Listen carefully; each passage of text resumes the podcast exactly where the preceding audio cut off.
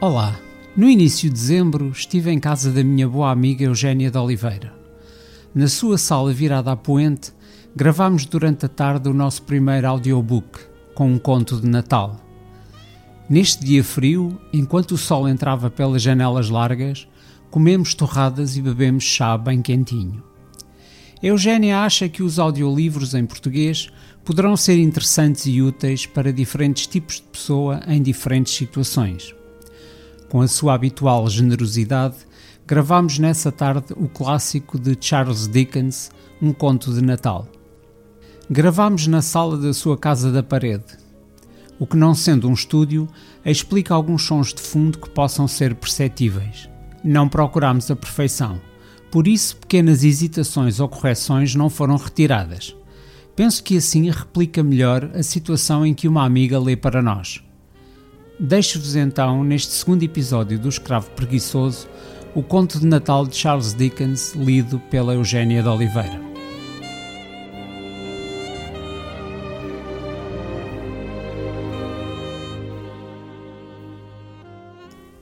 Um conto de Natal de Charles Dickens.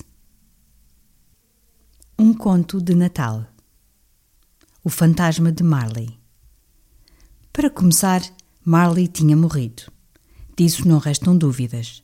O registro do seu enterramento estava assinado pelo pastor, pelo oficial do cartório, pelo cangalheiro e pelo principal enlutado. Scrooge assinara-o. E o nome de Scrooge valia ouro quando ele se resolvia a pôr a mão em qualquer coisa. O velho Marley estava mais morto do que um prego de porta. Note-se que isto não significa que eu saiba claramente o que há de especialmente morto num prego de porta. Cá por mim, até talvez me sentisse mais inclinado a olhar um prego de caixão como a coisa mais morta no reino da ferragem. Mas na comparação reside a sabedoria dos nossos antepassados, e não serão as minhas mãos profanas que deverão perturbá-la, ou então o país está perdido. Permitir-me-ão, portanto, que repita enfaticamente que Marley estava morto como um prego de porta. Scrooge sabia que ele estava morto? Claro que sabia. E como não havia de sabê-lo? Scrooge e ele foram sócios durante não sei quantos anos. Scrooge era o seu único testamenteiro, o seu único administrador, o seu único cessionário, o seu único herdeiro universal, o seu único amigo e o único que, pôs, que ele pôs luto. E, mesmo assim, Scrooge não ficou tão terrivelmente deprimido pelo triste acontecimento que não tivesse ainda feito um excelente negócio no próprio dia do funeral, celebrando-o com uma pechincha. O facto de mencionar o funeral de Marley fez-me voltar ao ponto de partida. Não há dúvida de que Marley estava morto. Isto deve ficar perfeitamente entendido, pois de contrário nada de maravilhoso ressaltará da história que vou contar. Se não estivéssemos plenamente convencidos de que o pai de Hamlet morrera antes de começar a peça, não haveria no facto de ele passear à noite pelas muralhas, envolvido pelo vento leste, nada de mais extraordinário do que qualquer outro cavalheiro de meia-idade aparecer intempestivamente depois de escurecer num lugar ventoso, o cemitério de St. Paul, por exemplo, apenas para perturbar o espírito fraco de seu filho. Scrooge nunca apagara o nome do velho Marley. Ali permanecera ano após ano, sobre a porta do armazém. Scrooge e Marley. A firma era conhecida por Scrooge e Marley. Umas vezes os novos no negócio chamavam Scrooge a Scrooge e outras chamavam-lhe Marley, mas ele dava por qualquer dos nomes. Tanto lhe fazia. Ah, mas para obrigar a trabalhar, ele era um punho de ferro.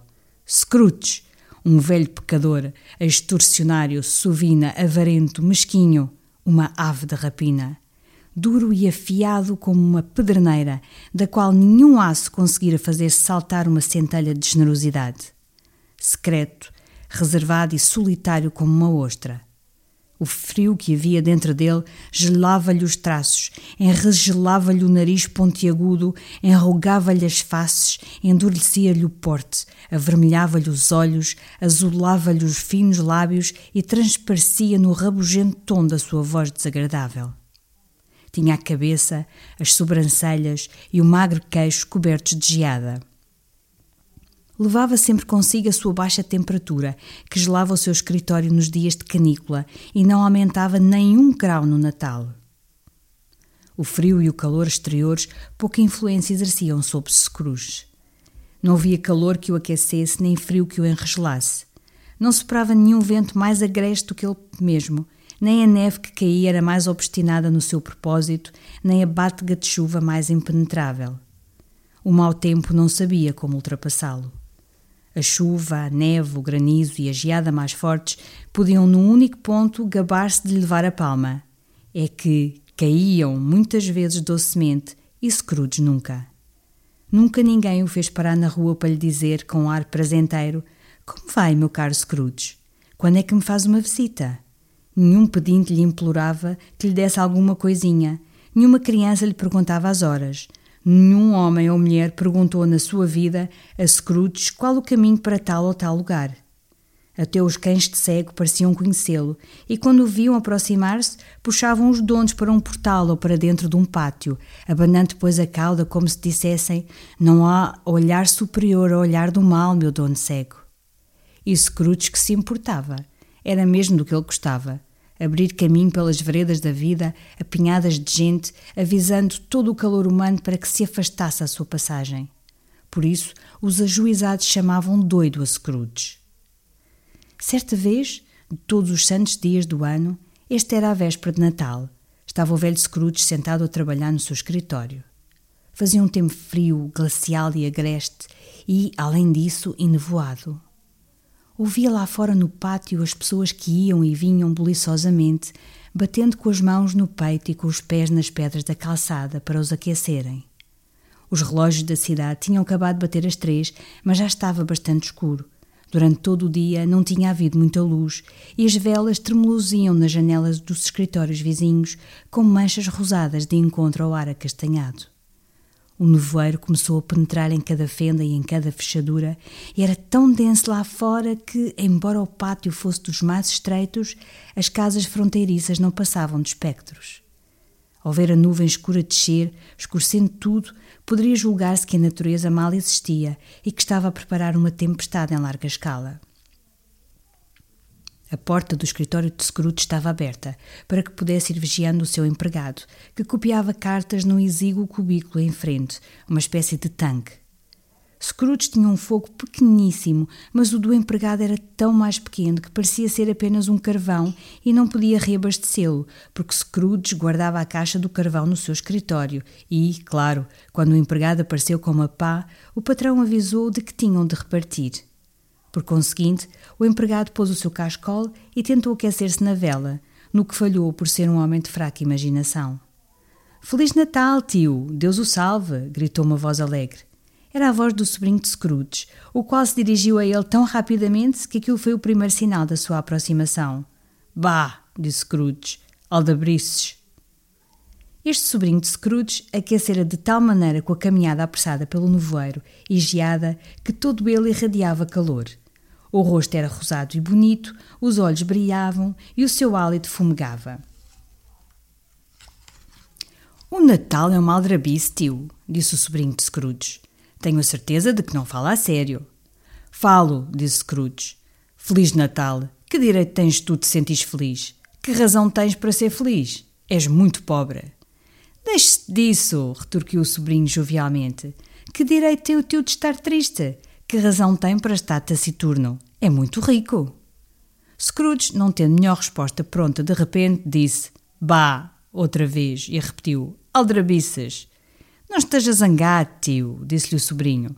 Que mais posso eu estar? objetou o tio, vivendo num mundo destes. Feliz Natal! Deixa-te Feliz Natal! O que é para ti o Natal, além da época de pagar as contas sem dinheiro, a altura de dares contigo mais velho um ano, mas nem uma hora mais rico, a altura de fazeres o balanço das tuas contas e teres cada parcela delas em todos os 12 meses do ano com um saldo negativo?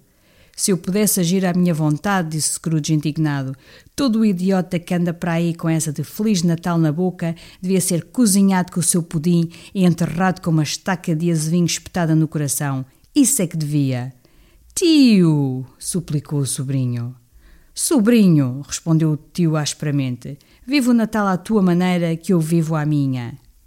Vive-o, repetiu o sobrinho de Scrooge, mas o senhor não o vive. Então deixa-me não o viver. Vale de muito, sempre te valeu de muito. Eu diria que há muitas coisas das quais talvez tenha tirado algo de bom e de que não tirei nenhum lucro, retorquiu o sobrinho. Entre elas o Natal.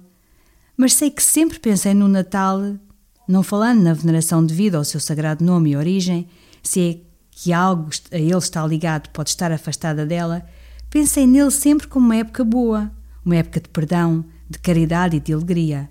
A única época de todo o ano, que eu saiba, durante a qual homens e mulheres parecem abrir, de comum acordo e livremente, os seus corações fechados e pensar nos que estão abaixo deles como se de facto fossem seus companheiros de viagem para a sepultura e não uma outra raça de seres destinados a outras viagens. E por isso, meu tio, ainda que ele não me tenha metido ao bolso uma só migalha de ouro ou de prata, acredito que me tem feito bem e me fará bem, e digo, bendito seja. O empregado que estava no cubículo aplaudiu involuntariamente. Apercebendo-se imediatamente a inconveniência, atiçou o lume e apagou definitivamente a última e tenue centelha. Que eu ouça outro som teu, disse Scrooge, e vais viver o teu Natal sem emprego. Vossa Excelência é um grande orador, acrescentou virando-se para o sobrinho. Até admira não estar no Parlamento. Vá lá, tio, não se sangue. Olhe, venha jantar connosco amanhã. Scrooge despediu-se dele. Foi o que fez e utilizou toda a extensão da expressão dizendo que o queria ver à distância. Mas porquê? gritou o sobrinho de Scrooge. Porquê? Porquê é que te casaste? disse Scrooge. Porque estava apaixonado.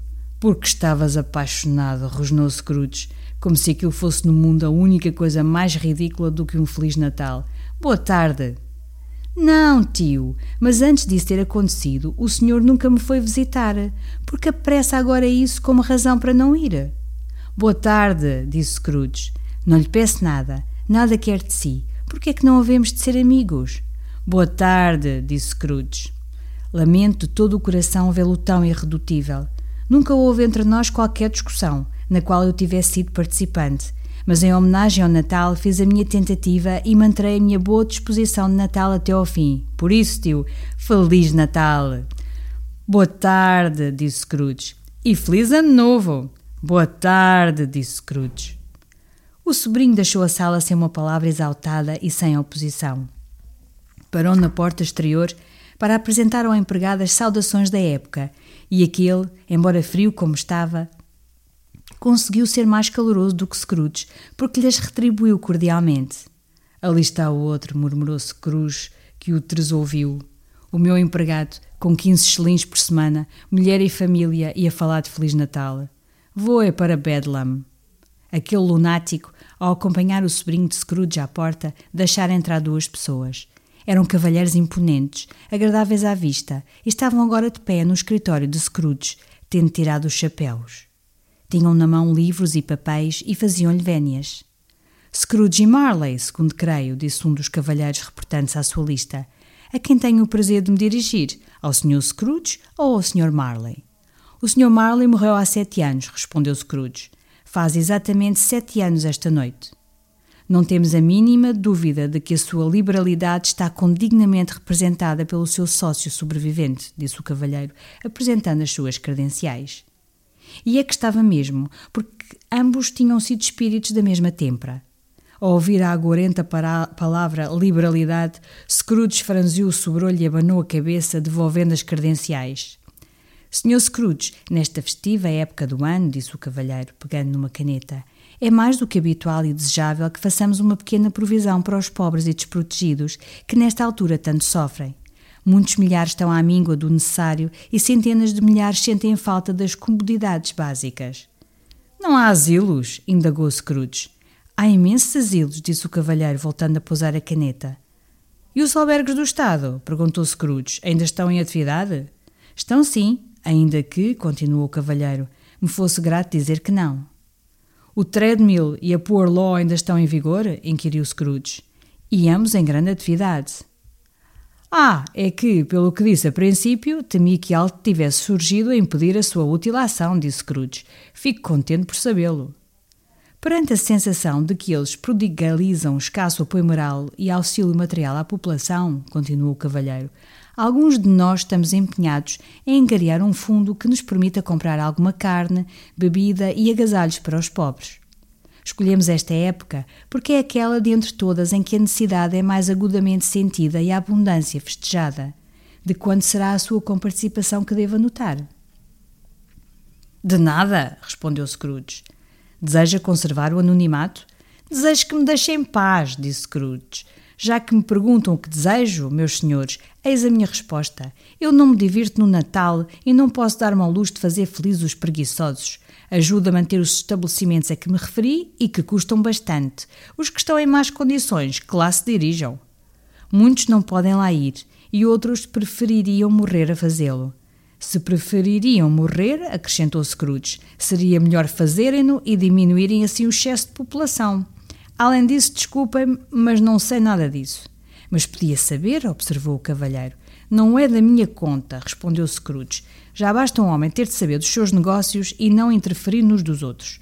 Os meus ocupam permanentemente. Bom dia, meus senhores. Vendo perfeitamente que era inútil continuar a insistir, os dois cavalheiros retiraram-se. Scrooge retomou as suas tarefas com melhor opinião da sua pessoa e com uma disposição mais jovial do que lhe era habitual. Entretanto, o nevoeiro e a escuridão tornaram-se tão densos que as pessoas andavam de cá para lá com archotes brilhantes, oferecendo os seus préstimos para precederem os cavalos de carruagem e guiá-los no seu caminho. A velha torre de uma igreja, cujo velho e mal-humorado sino estava sempre a espiar dissimuladamente Scrooge pela janela gótica, tornou-se invisível e batia as horas e os quartos entre nuvens, com trêmulas vibra vibrações, depois, como se lá em cima batesse os dentes na sua cabeça gelada. O frio tornou-se intenso. Na rua principal, à esquina do pátio, alguns trabalhadores reparavam os canos do gás e tinham acendido um belo lume numa braseira, à volta da qual estava reunido um grupo de rapazes e homens esfarrapados que aqueciam as mãos e pescavam os olhos, extasiados em frente do fogo. A boca de incêndio abandonada exibia o seu fluxo extravasante tristemente congelado e transformado em misantrópico gelo. O brilho das lojas, onde ramos de azevinho e bagas estalavam ao calor dos candeeiros das montras, tornava rosada as caras pálidas quando por elas passavam. O negócio dos galinheiros e merceeiros transformava-se numa esplêndida brincadeira. Um espetáculo glorioso perante o qual era difícil imaginar que houvesse ali algo de semelhante a coisas tão prosaicas como a oferta e a procura. O prefeito, na fortaleza da sua poderosa casa senhorial, dava ordens aos seus cinquenta cozinheiros e mordomos para que mantivessem o Natal à altura de uma casa de prefeito. E até o alfaiatezito, a quem tinha multado na segunda-feira anterior por andar pelas ruas bêbado e desvairado, batia agora, nas suas águas furtadas, o pudim para amanhã, enquanto a sua escaselada mulher e o bebê tinham saído para comprar a carne.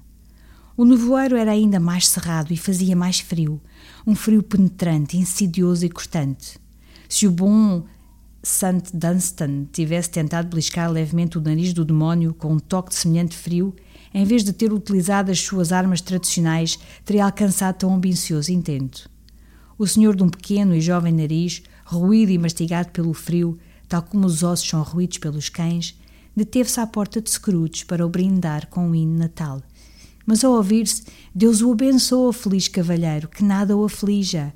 Scrooge pegou na régua com uma tal decisão de agir que o cantor desapareceu aterrorizado, deixando aquela porta ainda mais envolvida pelo nevoeiro e por uma geada que lhe era mais congenial. Por fim, chegou a hora de fechar o seu escritório.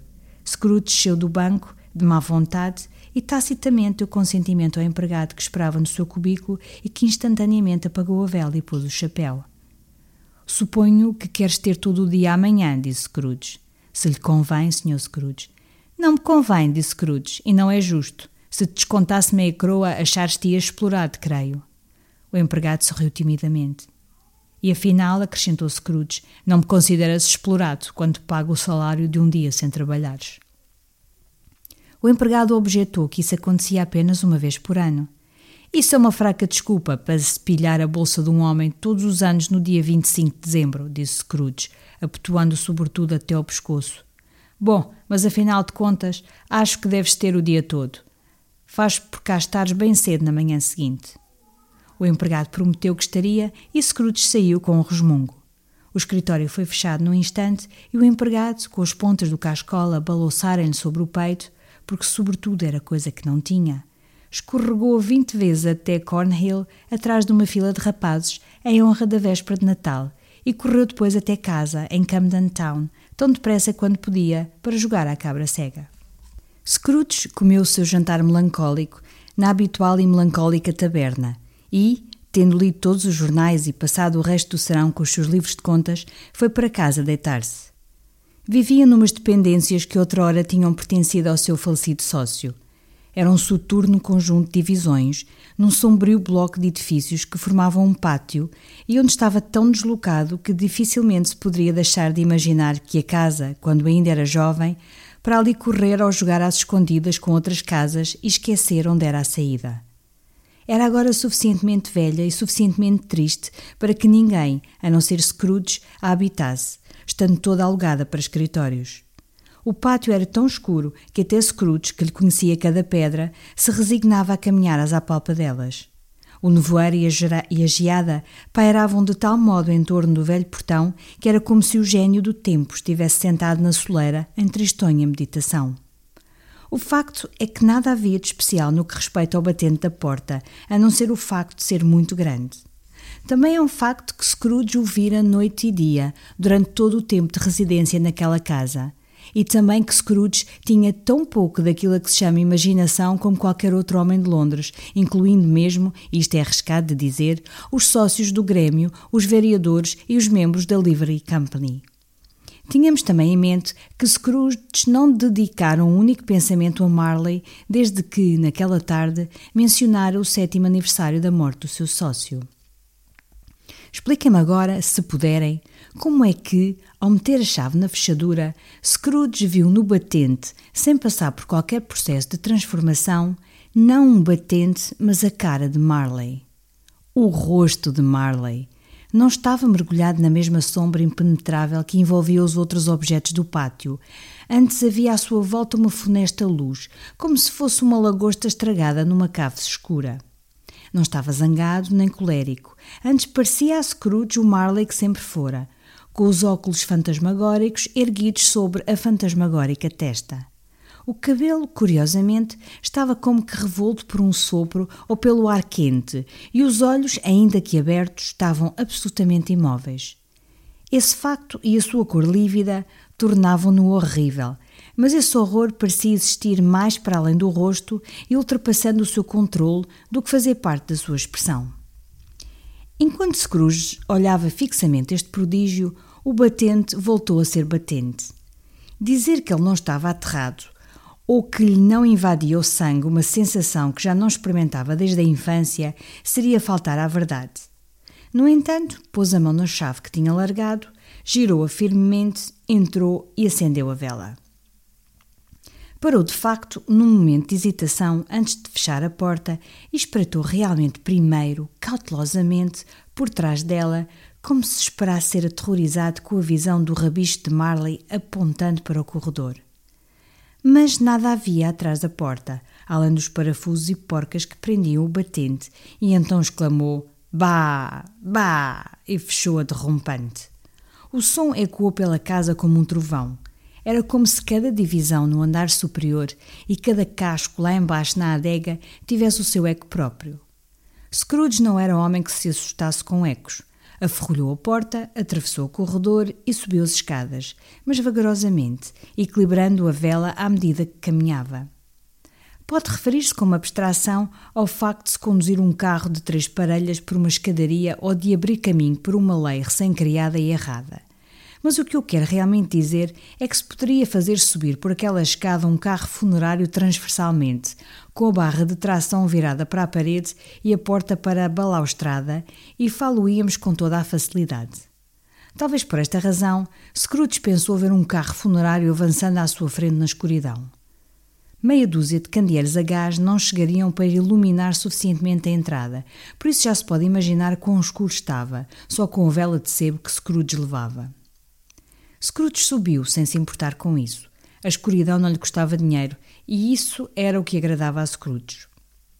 Antes, porém, de fechar a pesada porta, deambulou pelas dependências para se certificar de que tudo estava bem. Tinha ainda bem presente a recordação daquele rosto para sentir vontade de agir assim. Sala de estar, quarto de dormir, quarto de arrumações.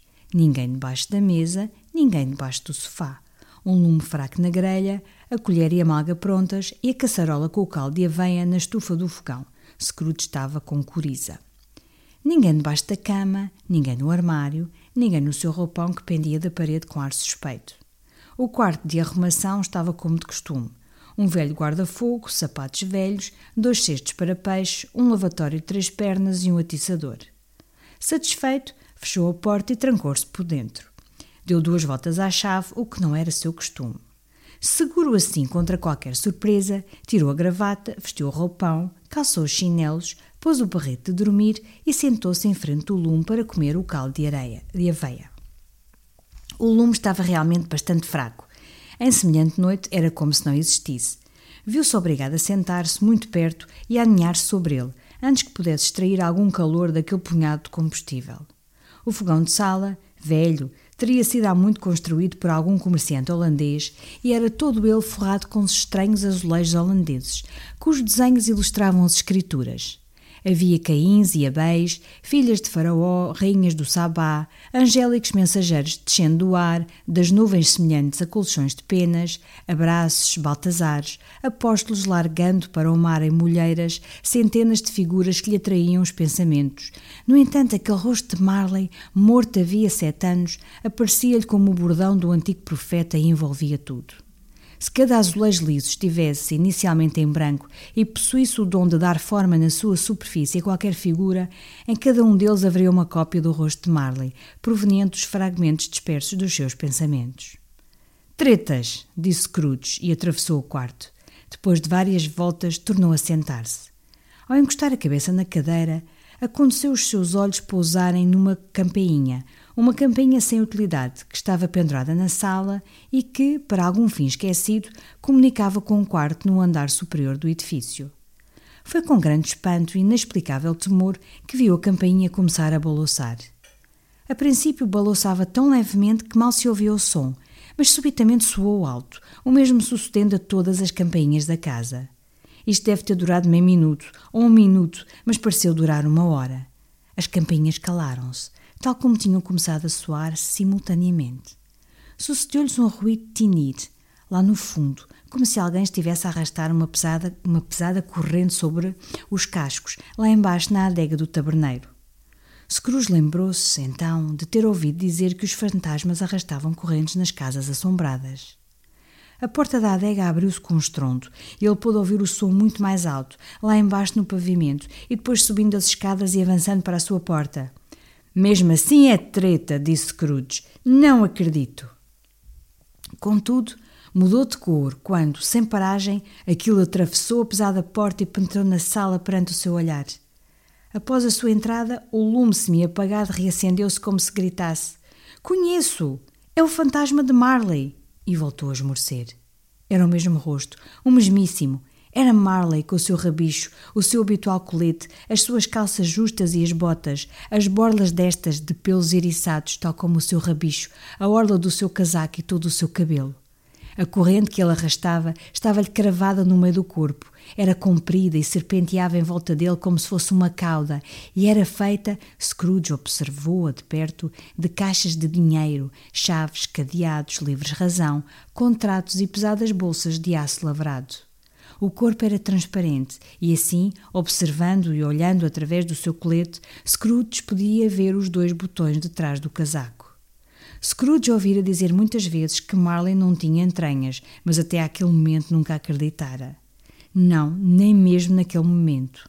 Ainda que mirasse e remirasse o fantasma e o visse ali na sua frente, ainda que sentisse o gelado poder do seu olhar mortalmente gélido e observasse a própria textura da faixa que lhe envolvia a cabeça e o queixo, faixa essa em que ainda não tinha reparado, continuava incrédulo e lutava contra os seus sentidos. Então, disse Scrooge, cáustico e frio como sempre, que queres de mim? Muito! Era a voz de Marley, não havia dúvida. Quem és tu? Pergunta-me quem fui. Quem foste, então? disse Scrooge levanta a voz. Para um espectro és demasiado minucioso. Ia a dizer como espectro, mas substituiu a expressão por achar a outra mais própria. Fui em vida ao teu sócio, Jacob Marley. Podes. podes sentar-te? indagou Scrooge, olhando desconfiado. Posso. Então, senta-te. Scrooge formulou a pergunta porque não sabia se um fantasma tão transparente conseguiria arranjar maneira de se sentar e sentia que, no caso de ser impossível, isso poderia implicar a necessidade de uma explicação embaraçosa. Mas o fantasma sentou-se do outro lado da lareira como se isso estivesse absolutamente habituado. Não acreditas em mim, observou o espírito. Não, disse Scrooge. Que outras provas quererias da minha realidade além da dos teus sentidos? Não sei, disse Scrooge. Porque duvidas dos teus sentidos? Porque, disse Scrooge, há um pequeno nada a afetá-los, uma pequena indisposição de estômago que está a falseá-los. Tu podes ser o resultado de um pedaço de carne mal digerido, de um pingo de mostarda, de uma migalha de queijo ou de um bocado de batata mal cozida. Sejas lá quem fores, és mais funcional do que sepulcral. Scrooge não tinha por hábito dizer piadas, nem sequer sentia naquele momento qualquer sinal de gracejo no fundo do seu coração. A verdade é que tentava ironizar, de forma a distrair a sua própria atenção e diminuir o seu terror, porque a voz do espectro lhe arrepiava a própria medula. Scrooge sentia que estar ali sentado, olhando aqueles olhos vítreos, seria como que emparceirar ao jogo com ele. Havia algo de terrível no facto de o espectro possuir uma atmosfera infernal muito própria. Scrooge não conseguia senti-la, mas era o que acontecia, porquanto, se bem que o fantasma estivesse sentado, perfeitamente imóvel, o seu cabelo, as abas e as borlas eram agitadas como que pelo ar quente de um forno. Estás a ver este palito? disse Scrooge voltando à carga, pela razão já apresentada, e ansiando, ainda que por um segundo, desviar de si o olhar insensível do fantasma. Vejo, respondeu o espírito. Não estás a olhar, disse Scrooge. Contudo, vejo, disse o fantasma. Bem, disse Scrooge, só tenho de engolir isto para passar o resto dos meus dias a ser perseguido por uma legião de doentes, todos eles produto da minha criação. Tretas, digo teu, tretas. Neste momento, o espírito soltou um grito aterrador e sacudiu a corrente com um barulho tão assustador e lúgubre que Scrooge se agarrou com força à cadeira para evitar desmaiar mas muito maior foi o seu pavor ao ver o fantasma tirar a ligadura que lhe envolvia a cabeça, como se estivesse demasiado calor para usar dentro de casa, e o maxilar inferior cair-lhe sob o queixo. Scrooge caiu de joelhos e enclavinhou as mãos sobre o rosto. Piedade, disse. Oh, terrível aparição, por que me atormentas? Oh, homem profano, respondeu o espírito. Acreditas em mim ou não? Acredito, disse Scrooge. Tenho de acreditar. Mas porque vêm os espíritos à terra e porque me procuram? O espírito respondeu: Espera-se que o espírito que habita em cada homem saia dele e vagueie entre os outros homens e viaje por toda a parte. Se esse espírito não emana em vida, está condená-lo a fazê-lo depois da morte. Fica condenado a vaguear pelo mundo, oh, ai de mim, e a ser testemunha daquilo de que não pôde compartilhar, mas poderia ter compartilhado em vida e transformado em felicidade. O espectro soltou novamente um grito, sacudiu a corrente e torceu as transparentes mãos. Estás preso com cadeias, disse Scrooge a tremer. Diz-me porquê. Trago comigo a corrente que forjei em vida, respondeu o fantasma. Construía elo a elo e jarda a jarda. Cingia de minha única e livre vontade, e de minha e única livre vontade a trago. O material de que é feita não te é familiar? Scrooge tremia cada vez mais. Saberás tu, prosseguiu o espírito, o peso e o comprimento da forte corrente que tu próprio trazes? Era tão pesada e comprida como esta há sete natais. Desde aí tens continuado a trabalhar nela. É uma pesada corrente. Scrooge deitou um olhar para o chão à sua volta, esperando ver-se rodeado de umas cinquenta ou sessenta toesas de cabo de ferro, mas nada viu. Jacob, disse então suplicante. Velho Jacob Marley, conta-me mais. Diz-me palavras de conforto, Jacob. Não tenho nenhuma para te dizer, replicou o fantasma.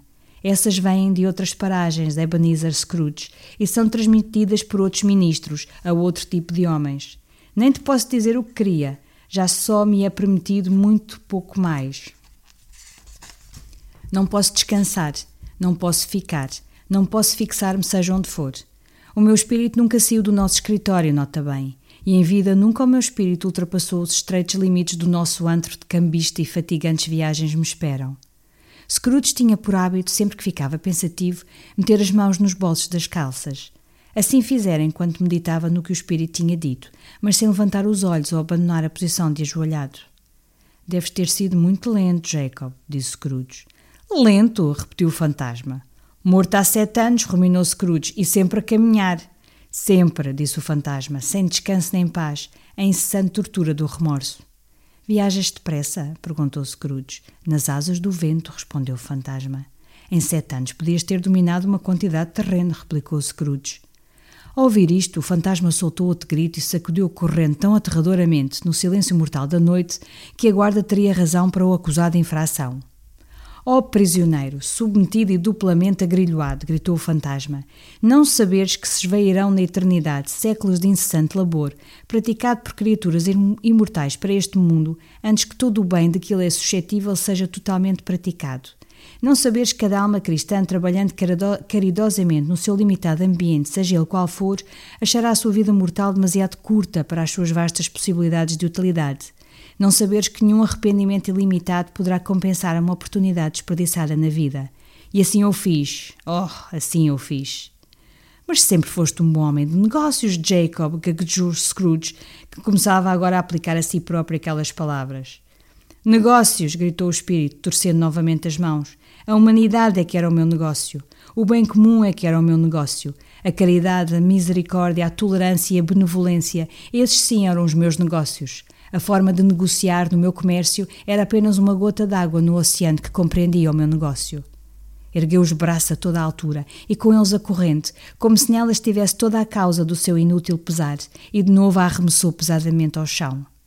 Nesta altura do ano que decorre, diz o espectro, sofro ainda mais, porque haveria eu de ter caminhado por entre a multidão dos meus semelhantes de olhos postos no chão e nunca ousei ter erguido para essa abençoada estrela conduzir os reis magos a uma pobre morada? Será que não havia casas pobres onde a sua luz me tivesse conduzido? Scrooge estava imensamente aterrado ouvindo o espectro prosseguir neste tom e começou a tremer muitíssimo. Escuta-me, gritou o fantasma, o meu tempo está quase a findar. Escuto, disse Scrooge, mas não sejas difícil comigo. Não sejas poético, Jacob. Diz. Não te sei dizer como é que te apareço sob uma forma que consegues ver. Por muitos e muitos dias estive sentada a teu lado em forma invisível. Não era uma ideia agradável. Scrooge tremia e limpou o suor da testa. Esta não é uma parte leve da minha pena, prosseguiu o fantasma. Estou aqui esta noite para te avisar de que ainda tens uma oportunidade e uma esperança de escapares ao meu destino. Uma oportunidade e uma esperança por minha intervenção, Ebenezer. Sempre foste um bom amigo, disse Scrooge. Obrigado. Vais ser perseguido por três espíritos, resumiu o fantasma. A expressão de Scrooge esmoreceu, quase tanto como a do fantasma. É essa a oportunidade e a esperança que mencionaste, Jacob? perguntou em voz titubeante. É. Acho que era melhor que não fosse, disse Scrooge.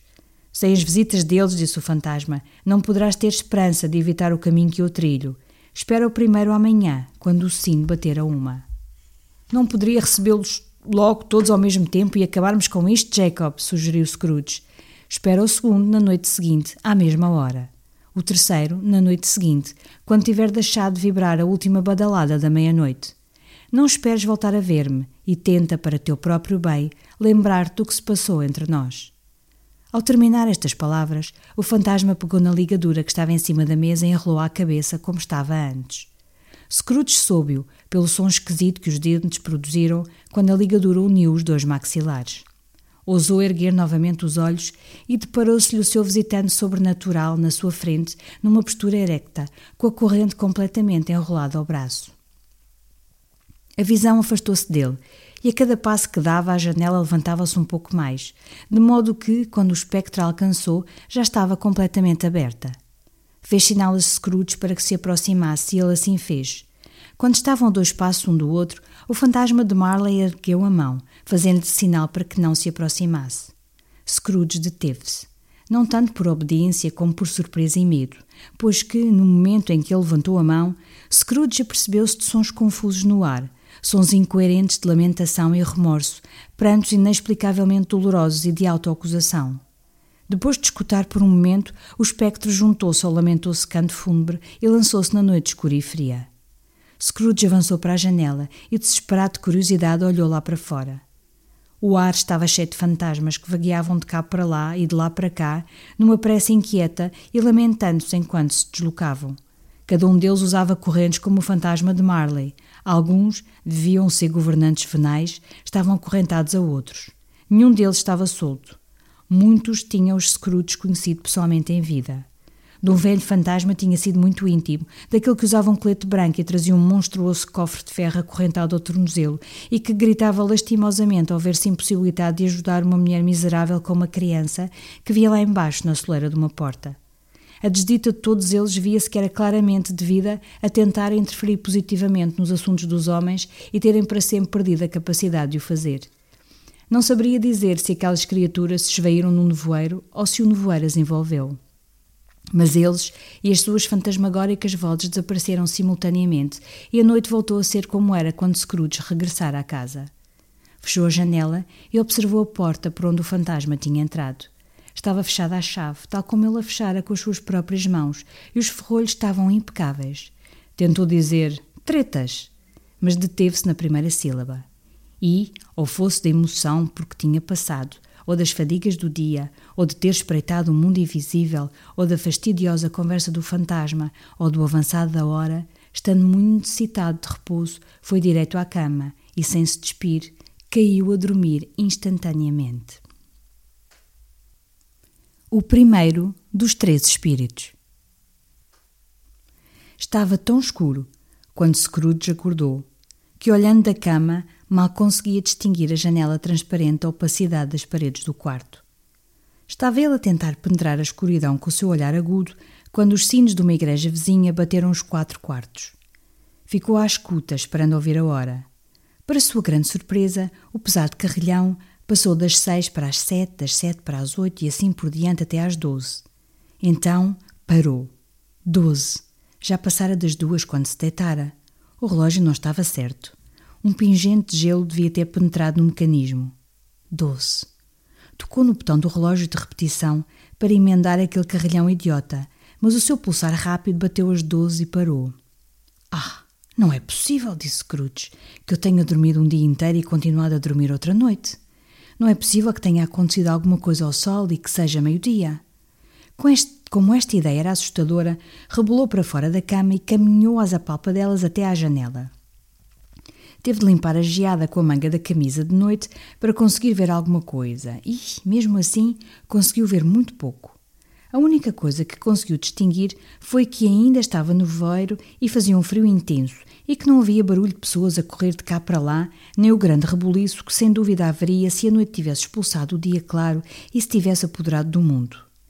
Isso era um grande alívio, quando não aquilo de a três dias de visita desta letra de câmbio, pax ao Sr. Ebenezer Scrooge ou à sua ordem, e assim por diante ter-se-ia transformado numa mera ação dos Estados Unidos se não houvesse dias para contar.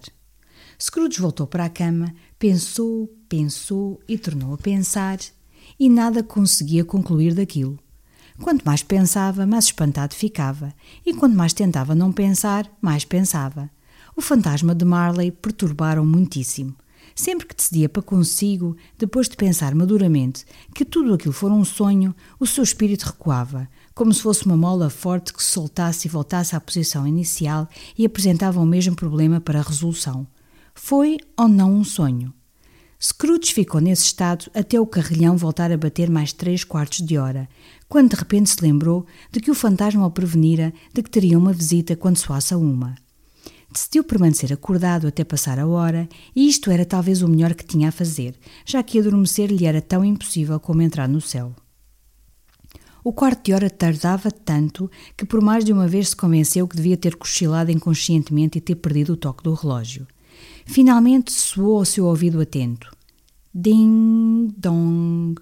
Um quarto, disse Scrooge contando. Ding dong. Meia, disse Scrooge. Ding dong.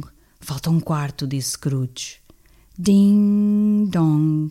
A hora certa, disse Scrooge triunfantemente, e nada mais. Falar antes de bater a hora. O que aconteceu naquele momento com uma badalada profunda, triste, oca e melancólica. Fez-se luz instantaneamente no quarto e as cortinas da cama ergueram-se.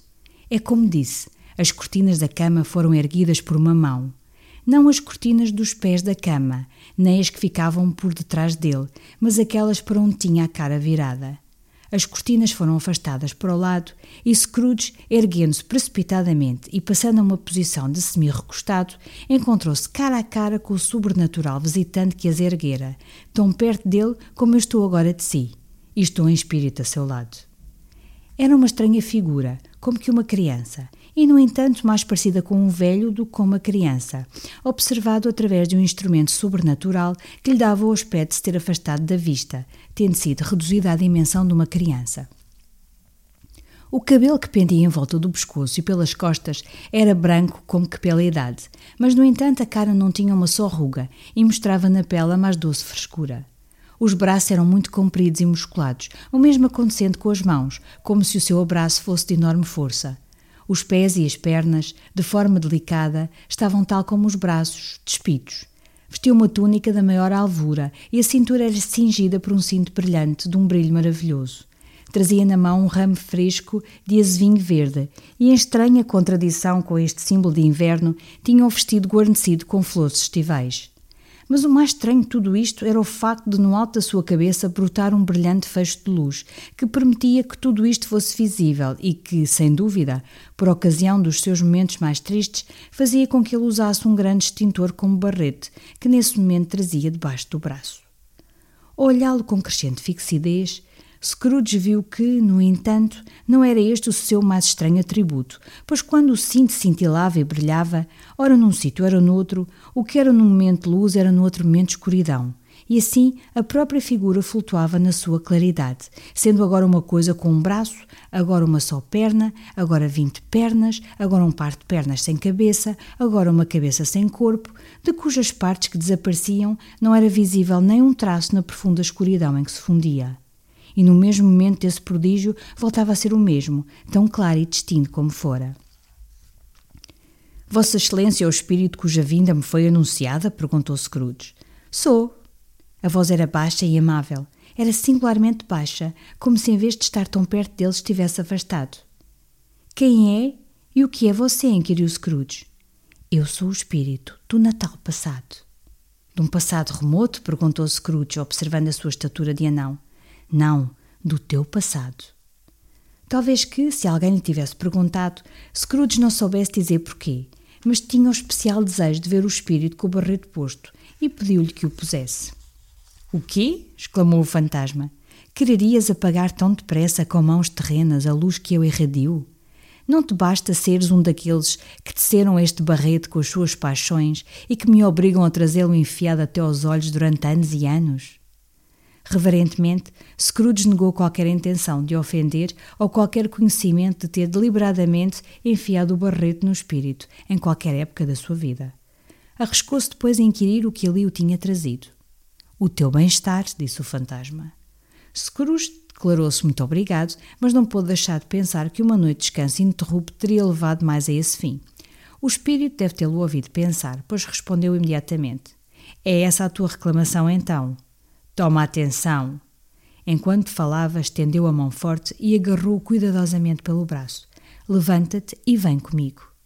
Teria-se sido inútil a Scrooge protestar, dizendo que o tempo e a hora não eram próprias para caminhadas, que a cama estava quente e o termómetro muito abaixo de zero, que estava precariamente vestido com chinelos, camisa de noite e barrete de dormir e que naquele momento estava cheio de frio. A pressão que exercia, embora fosse leve como a de uma mão de mulher, não era de molde a que se lhe resistisse. Ergueu-se, mas, percebendo que o espírito se dirigia para a janela, agarrou-se à sua túnica numa súplica.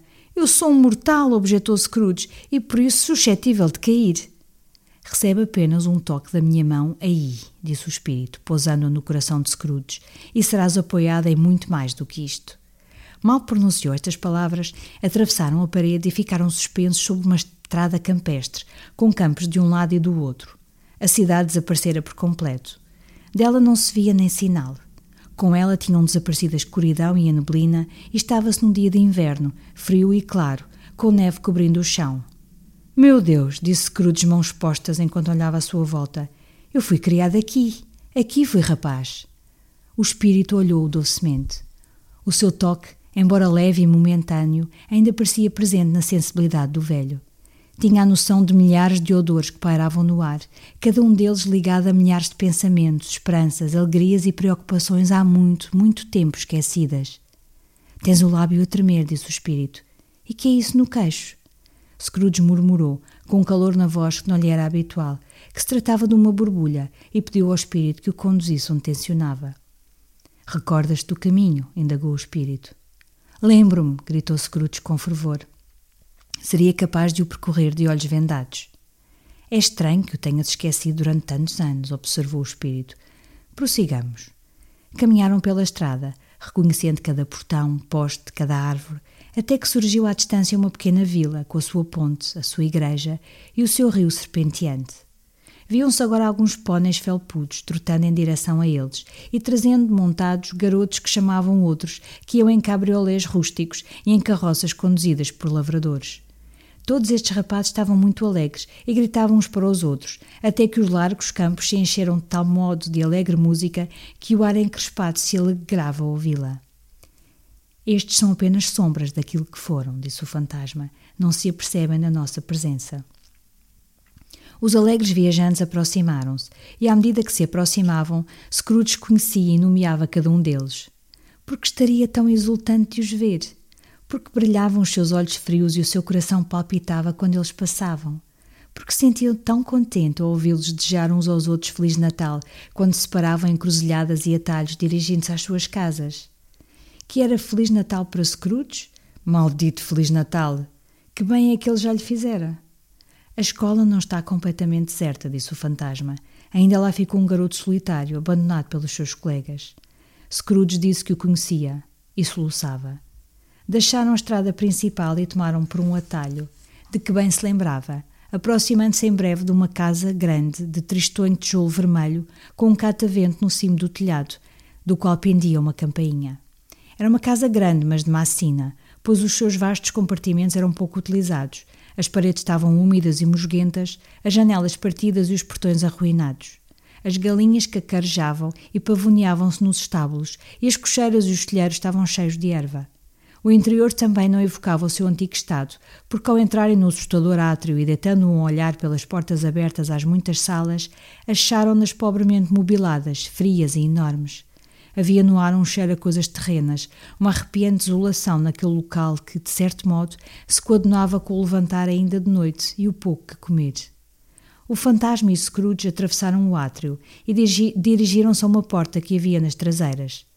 Abriu-se na sua frente e deixou ver um compartimento comprido, nu e triste, que parecia ainda mais nu pelas filas de vulgares bancos corridos e secretárias. A uma destas estava sentado um rapaz solitário que lia junto um débil lume. Scrooge sentou-se num banco e chorou ao ver o seu pobre esquecido eu, tal como costumava estar.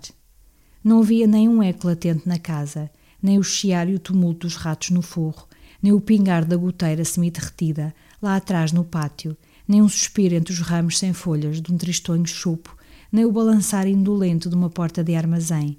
Nada, nem um estalido no lume, mas o coração de Scrooge foi tocado por uma branda influência e deu livre curso às lágrimas. O espírito tocou-lhe no braço e apontou-lhe para o seu eu mais novo, debruçado na leitura. Subitamente apareceu lá fora, na janela, um homem com de estrangeiro, maravilhosamente real e distintamente visível, com um machado preso no cinto e trazia à rédea um burro carregado de lenha. Olha, é o Ali Baba! exclamou Cruz extasiado. É o meu querido e honesto, o meu velho Ali Baba. Sim, sim, já sei. Foi no Natal, quando aquela criança solitária aqui foi deixada completamente só, que ele apareceu, pela primeira vez, tal qual assim. Pobre rapaz. E Valentine, disse Scrooge, e o seu irmão selvagem, o Orson, lá vão eles. E como se chama aquele, o que foi posto em cerolas a dormir às portas de Damasco? Não vê? E o lacaio do sultão, posto de pernas para o ar pelo gênio. Lá está ele, de cabeça para baixo. É bem feito, ainda bem. que é que ele tinha de casar com a princesa? Teria sido, sem dúvida, uma grande surpresa para os seus companheiros de negócios da cidade ver Scrooge despender toda a energia da sua natureza em coisas daquelas e com uma voz invulgar, entre o riso e as lágrimas, bem como o seu rosto extasiado e excitado. Lá está o papagaio, gritou Scrooge, de corpo verde e cauda amarela e com uma coisa semelhante a uma alface no cimo da cabeça. Lá está ele! Pobre Robinson Crusoe, chamava-lhe ele, quando voltou para casa depois de ter navegado em torno da ilha. Pobre Robinson Crusoe, onde é que estiveste, Robinson Crusoe? O homem pensava que estava a sonhar, mas não estava. Era mesmo o papagaio, sabe? Lá vai o sexta-feira a correr em direção à pequena baía para salvar a vida. Oh! É! Oh! Com uma rápida transição muito estranha ao seu feitio habitual, disse então a piedade do seu Eiseu, pobre rapaz, e chorou de novo. Quem me dera, murmurou Scrooge, levando a mão ao bolso e olhando em volta, depois de ter limpo os olhos ao lenço. Mas agora é tarde demais. Que é? perguntou o espírito. Nada, disse Scrooge, nada. Ontem à noite houve um rapaz que foi cantar uma balada de Natal à minha porta. Gostaria de lhe ter dado alguma coisa. É isso. O fantasma sorriu pensativamente e assinou com a mão enquanto dizia: Ora, vejamos outro Natal.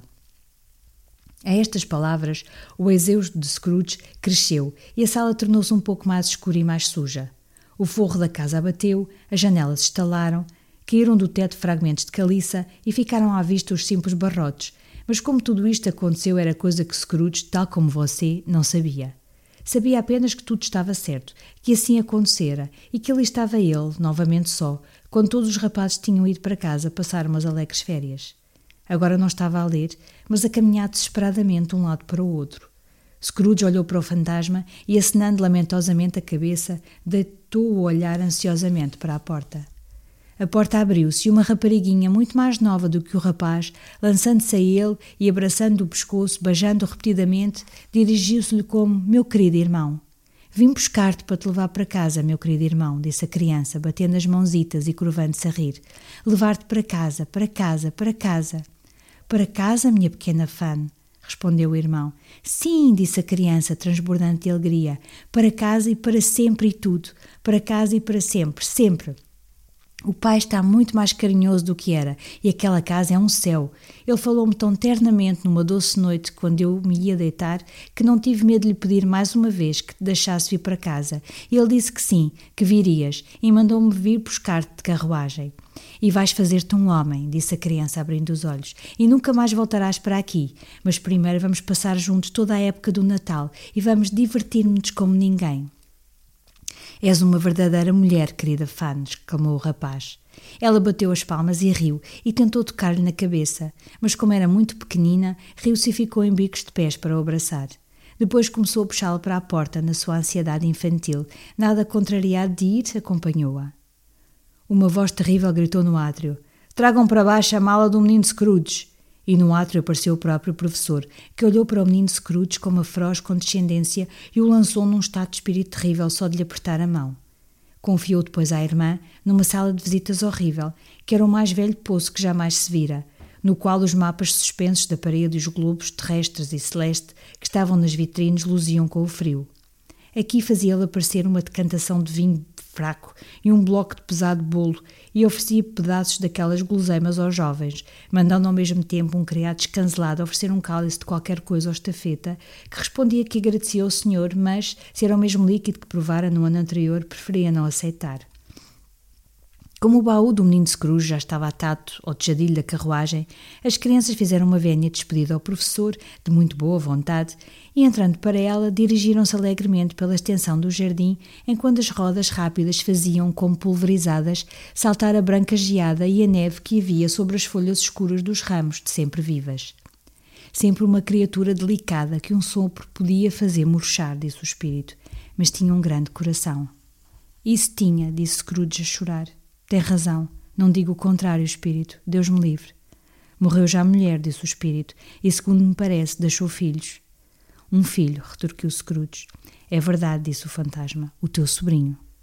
Scrooge parecia pouco à vontade com a sua consciência e respondeu laconicamente: Sim. Embora tivessem acabado de deixar para trás a escola, estavam agora na movimentada via pública de uma cidade, onde os espiões sombrios passavam e repassavam, onde sombrias carruagens abriam caminho a custo e onde existiam todo o tumulto e azáfama de uma verdadeira cidade. Pela ornamentação das lojas, era muito evidente que também novamente aqui era Natal, mas era noite e as ruas estavam iluminadas.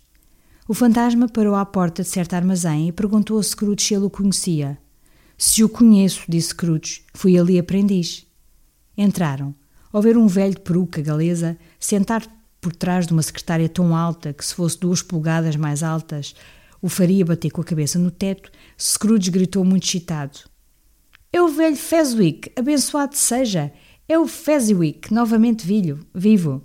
O velho Fezwick pousou a caneta e levantou os olhos para o relógio que marcava as sete.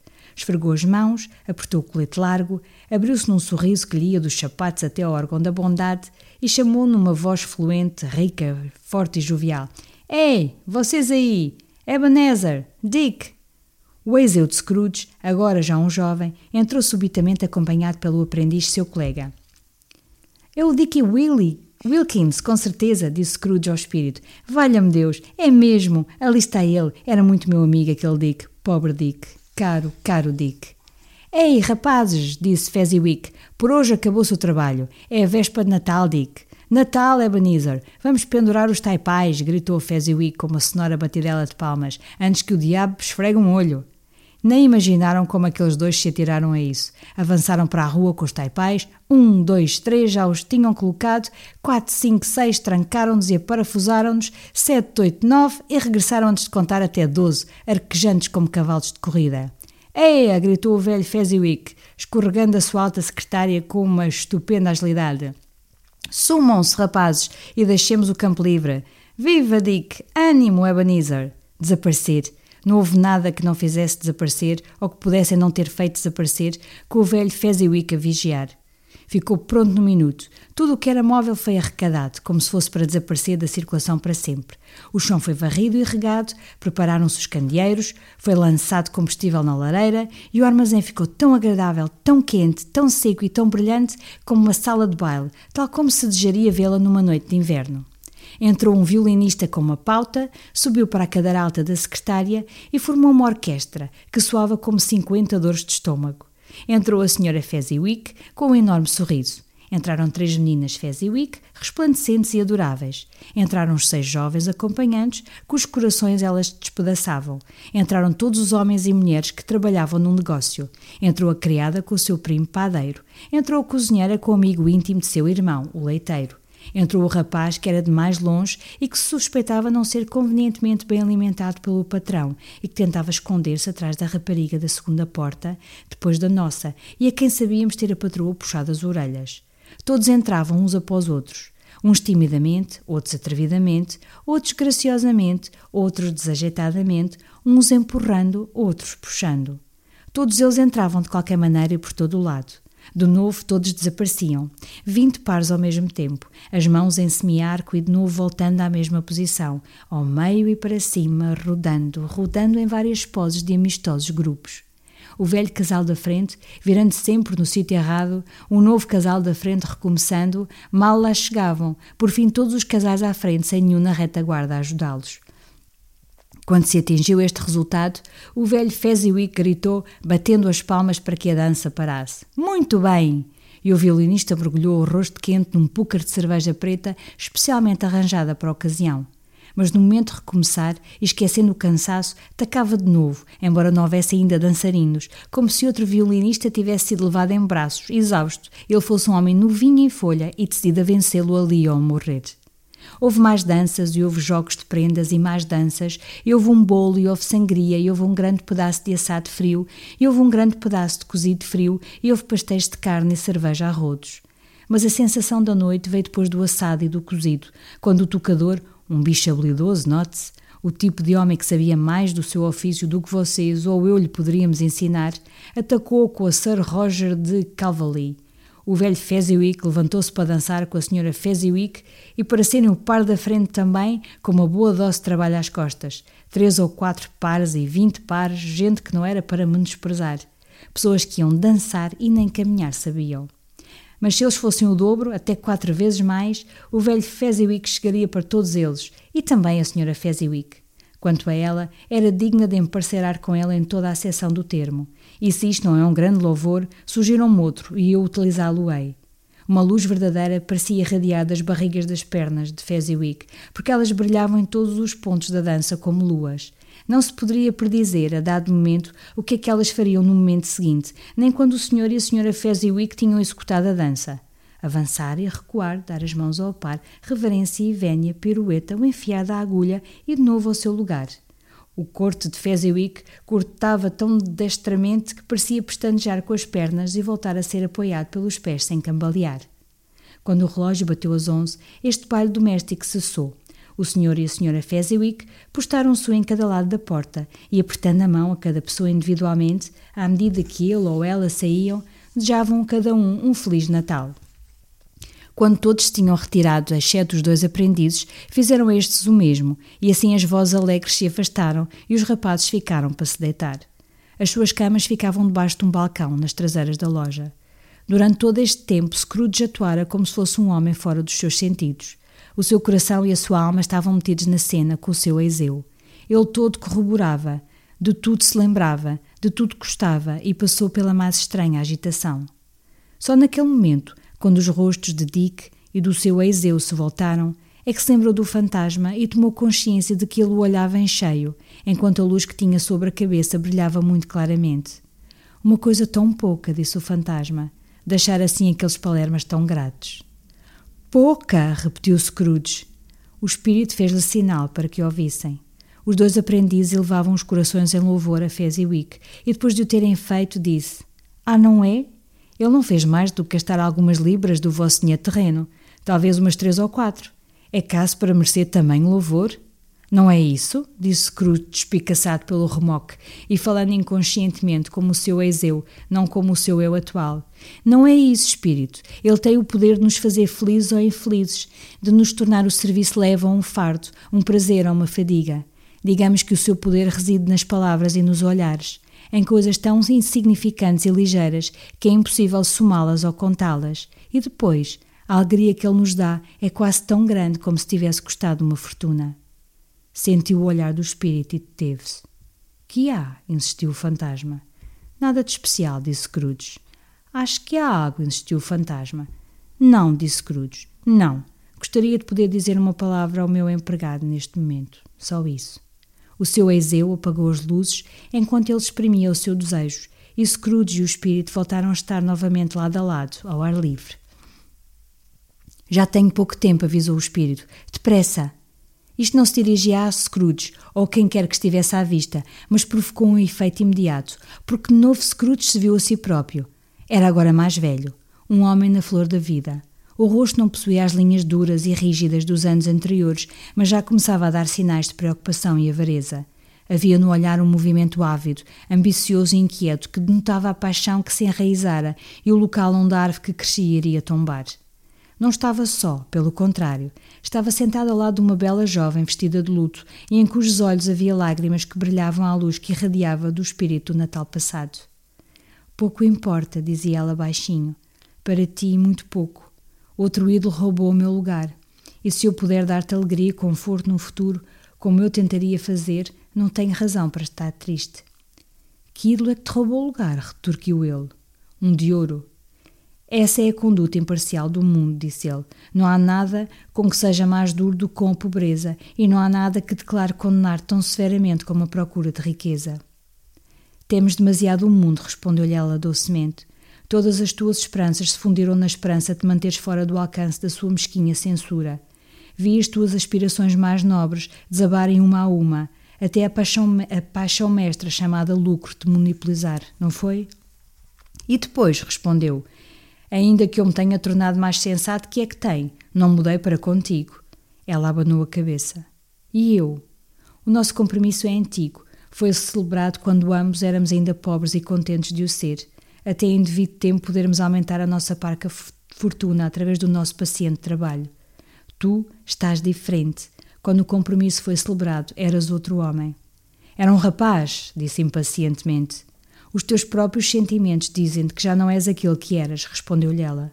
Eu sou a mesma, aquela a quem prometeste felicidade quando éramos um só coração. Estás cheia de pesar agora que somos dois. Nem direi quantas vezes e quão vivamente pensei nisto. Basta que tenha pensado e que te libertes. Alguma vez pedi que me libertasses? Por palavras, não. Nunca. Então como? Pela modificação da tua maneira de ser, pelo teu espírito diferente, por outra forma de vida, por outra esperança e seu grande objetivo, por tudo o que tornou o meu amor sem qualquer valor ou merecimento a teus olhos. Se nada disto tivesse existido entre nós, disse a rapariga olhando doce, mas firmemente, diz-me, procurar-me-ias agora e tentarias conquistar-me? Ah, não. Ele parecia concordar com a justeza desta suposição, embora a contragosto. Mas disse, lutando consigo, achas que não? De boa vontade pensaria de outro modo, se pudesse, respondeu ela. Deus sabe. Se me apercebi de semelhante verdade, também sei quão forte e irresistível deve ser. Mas se fosse livre, hoje, ontem, amanhã, poderia imaginar que escolherias uma rapariga sem dote. Tu que, na própria intimidade com ela, medias tudo pelo lucro. Ou que escolherias se por um momento fosses suficientemente falso ao teu princípio mestre por assim agires, pensas que não sei que o teu arrependimento e remorso se seguiriam por certo? Sei. E liberto-te, com o coração cheio, pois que um dia foste o seu amor. Ele ia falar, mas virando-lhe a cara, ela concluiu: Podes sentir desgosto com isto. A recordação do que se passou faz-me se me esquecer, se me esperar que o sintas. Por muito, muito pouco tempo, e apagarás a lembrança disto de boa vontade, como a de um sonho inútil, de que foi bom teres acordado. Que sejas feliz na vida que escolheste. Ela deixou e separaram-se. Espírito, disse Scrooge, não me mostres mais. Leva-me a casa, porque te comprazes em torturar-me. Só mais uma sombra, exclamou o fantasma. Mais não, gritou Scrooge, mais não, não quero ver, não me mostres mais. Mas o implacável fantasma agarrou-o pelos dois braços e obrigou-o a olhar para que o seguisse. Estavam num outro local, uma sala não muito grande, nem bonita, mas muito confortável. Perto da lareira estava sentada uma linda jovem, tão parecida com a última que Scrooge julgou ser a mesma, até que viu a ela, agora uma simpática matrona, sentada em frente à sua filha. O barulho na sala era absolutamente tumultuoso, porque havia ali mais crianças do que Scrooge, com o seu espírito agitado, poderia contar. E, longe do rebanho, cantado no poema, não eram quarenta crianças a portarem-se como se fossem uma, mas cada uma a portar-se como se fosse quarenta. A consequência era um barulho incalculável, mas ninguém parecia importar-se. Pelo contrário, mãe e filha riam com gosto e estavam a gostar muito, e a última depressa se misturou aos jogos, esta foi assaltada pelos pequenos bandidos de forma implacável o que eu não daria para ser um deles, ainda que nunca tivesse conseguido ser tão agressivo, não. Nem por todo o ouro do mundo teria apertado e desmanchado aquela, aquele cabelo entrançado. E quanto ao precioso sapatinho, não lhe o teria arrancado, nem para me salvar a vida, Deus me livre. Também medir-lhe a cintura na brincadeira como eles fizeram, rapaziada atrevida, era coisa que eu não faria. Ficaria à espera que o meu braço se encurvasse para castigo e que nunca mais se endireitasse. E, no entanto, Nunca me teria agradado ter eu próprio tocado os seus lábios, tê-lo interrogado para que os entreabrisse, ter olhado os seus olhos descaídos sem nunca ter provocado um rubor, ter soltado ondas de cabelo, uma pulgada dos quais seria uma relíquia inestimável. Resumindo, teria gostado, confesso, de ter a mais leve das licenciosidades de uma criança e ser, no entanto, suficientemente homem para me aperceber do valor dela. Porém, fez-se ouvir uma pancada na porta e seguiu-se uma tal correria que ela foi levada, de rosto sorridente e vestido desmanchado, no centro do excitado e turbulento grupo, a tempo de cumprimentar o pai, que regressava à casa acompanhado por um homem carregado de brinquedos de Natal e presentes. E os gritos, a luta e o ataque foram lançados contra o edifício carregador o que eles treparam por ele com cadeiras a servir de escada, para mergulharem nos seus bolsos, para o despojarem dos embrulhos de papel pardo, pendrarem-se na sua gravata, cingi-lo pelo pescoço, bater-lhe nas costas e pontapear-lhe as pernas com incontido afeto. Os gritos de espanto com que era recebido o desfazer de cada embrulho. A declaração de que o bebê tinha sido surpreendido a meter uma frigideira das bonecas na boca e que havia quase a certeza de que engoliram um peru fictício que estava colado a uma travessa de madeira e que alegria ao descobrir-se que era falso alarme. A alegria, a gratidão, o êxtase, como se assemelham todos. Basta dizer-se que gradualmente as crianças e as suas emoções abandonaram a sala e de grau a degrau dirigiram-se ao cimo da casa, onde se deitaram e assim acalmaram. Scrooge olhava agora mais atentamente que nunca, quando o dono da casa, tendo a filha ternamente inclinada para ele, se sentou com ela e a mãe junto da lareira. E quando pensou que outra criatura como aquela, tão graciosa e prometedora, lhe poderia ter chamado pai e ter sido um sopro de primavera no pálido inverno da sua vida, a sua vista turvou-se. Bel, disse o marido, virando-se para a mulher com um sorriso, vi um velho amigo teu esta tarde. Quem era? Adivinha. Como posso adivinhar? Tate, já sei, disse ela de um fogo, rindo com ele. O Sr. Scrooge. E foi mesmo o Sr. Scrooge. Passei pela janela do escritório dele e, como não estava fechada e havia luz lá dentro, não pude evitar vê-lo. Dizem que o sócio dele está a morrer e ele ali está sentado, sozinho. Só no mundo, creio eu. Espírito, disse Scrooge em voz alquebrada, leva-me deste lugar. Já te disse que isto são sombras de coisas passadas, disse o fantasma. Se elas são o que são, não me tornes as culpas. Leva-me daqui! exclamou Scrooge. Não suporto isto. Virou-se para o fantasma e, vendo que ele o olhava com uma cara na qual, por qualquer estranha razão, havia pedaços de todas as caras que lhe mostraram, lutou com ele. Deixa-me, leva-me de volta, não me persigas mais. Durante a luta, se é que aquilo se poderia chamar luta, enquanto o fantasma, sem qualquer aparente resistência da sua parte, se mostrava imperturbado por qualquer esforço exercido pelo adversário, Scrooge observou que a sua luz brilhava clara e forte, e fazendo uma obscura ligação entre isto e a sua influência sobre ele, agarrou no barrete e com um movimento rápido enfiou-lhe na cabeça. O espírito caiu debaixo dele e assim o barrete cobriu toda a sua forma. Mas, embora Scrooge enterrasse o barrete com toda a força, não conseguia esconder a luz que se escapava por baixo em jorro ininterrupto, espalhando-se pelo chão. Tinha a consciência de que estava exausto e avassalado por uma irresistível sonolência, e além disso, de que estava no seu quarto. Apertou o barrete como numa despedida, depois relaxou a mão e mal teve tempo de cambalear para a cama antes de mergulhar num pesado sono. O segundo dos três espíritos. Tendo acordado no meio de um formidável ronco e sentando-se na cama para pôr os pensamentos em ordem, Scrooge não teve tempo de se aperceber de que o sino estava novamente a bater a uma. Sentiu que tinha recuperado a consciência no momento certo, com o objetivo preciso de ter uma conversa com o segundo mensageiro enviado até ele por intercessão de Jacob Marley. Mas apercebendo de que arrefecia desconfortavelmente quando começava a pensar qual das cortinas este novo fantasma levantaria, afastou as duas com as próprias mãos e, deitando-se novamente, montou uma cerrada vigilância à volta da cama, porque queria enfrentar o fantasma no momento da sua aparição e não queria ser apanhado de surpresa e enervado. Os cavalheiros de tipo descuidado, que se gabam de ser espertos e iguais à hora do dia, exprimem o largo alcance da sua capacidade de aventura, dizendo que servem para tudo, desde jogar cara ou coroa até matar um homem. Entre estes termos opostos existe uma gama de temas amplamente vastos. Sem querer fazer para Scrooge uma previsão tão ousada como essa, não me repugna chamar-vos a atenção para que acreditem que ele estava preparado para um largo leque de estranhas aparições e que nada lhe causaria grande espanto, desde um bebê até um rinoceronte. Estando assim preparado para quase tudo, não estava de maneira nenhuma preparado para nada, e, consequentemente, quando o sino bateu a uma e nenhuma figura apareceu, foi assaltado por um violento acesso de tremuras. Cinco minutos, dez minutos e um quarto de hora passaram e nada aconteceu. Todo este tempo permanecera sobre a cama, o âmago e o próprio centro de um clarão de luz rubra, que caiu sobre ele quando o relógio bateu uma, e que, por ser só luz, era mais assustador do que uma dúzia de fantasmas, porque se sentia impotente para discernir o que aquilo queria dizer ou o que pretenderia. Sentiu-se por vezes apreensivo, pensando que pudesse ser um caso interessante de combustão espontânea, sem ter, no entanto, a consolação de o saber. Contudo, por fim, começou a pensar, tal como você ou eu teríamos pensado de princípio, pois que é sempre aquele que não está na situação que sabe o que deveria ter sido feito e o que teria sem dúvida executado. Dizia eu que por fim começou a pensar que a fonte e o segredo desta fantasmagórica luz poderia estar no quarto ao lado, donde, depois de a seguir com os olhos, parecia provir.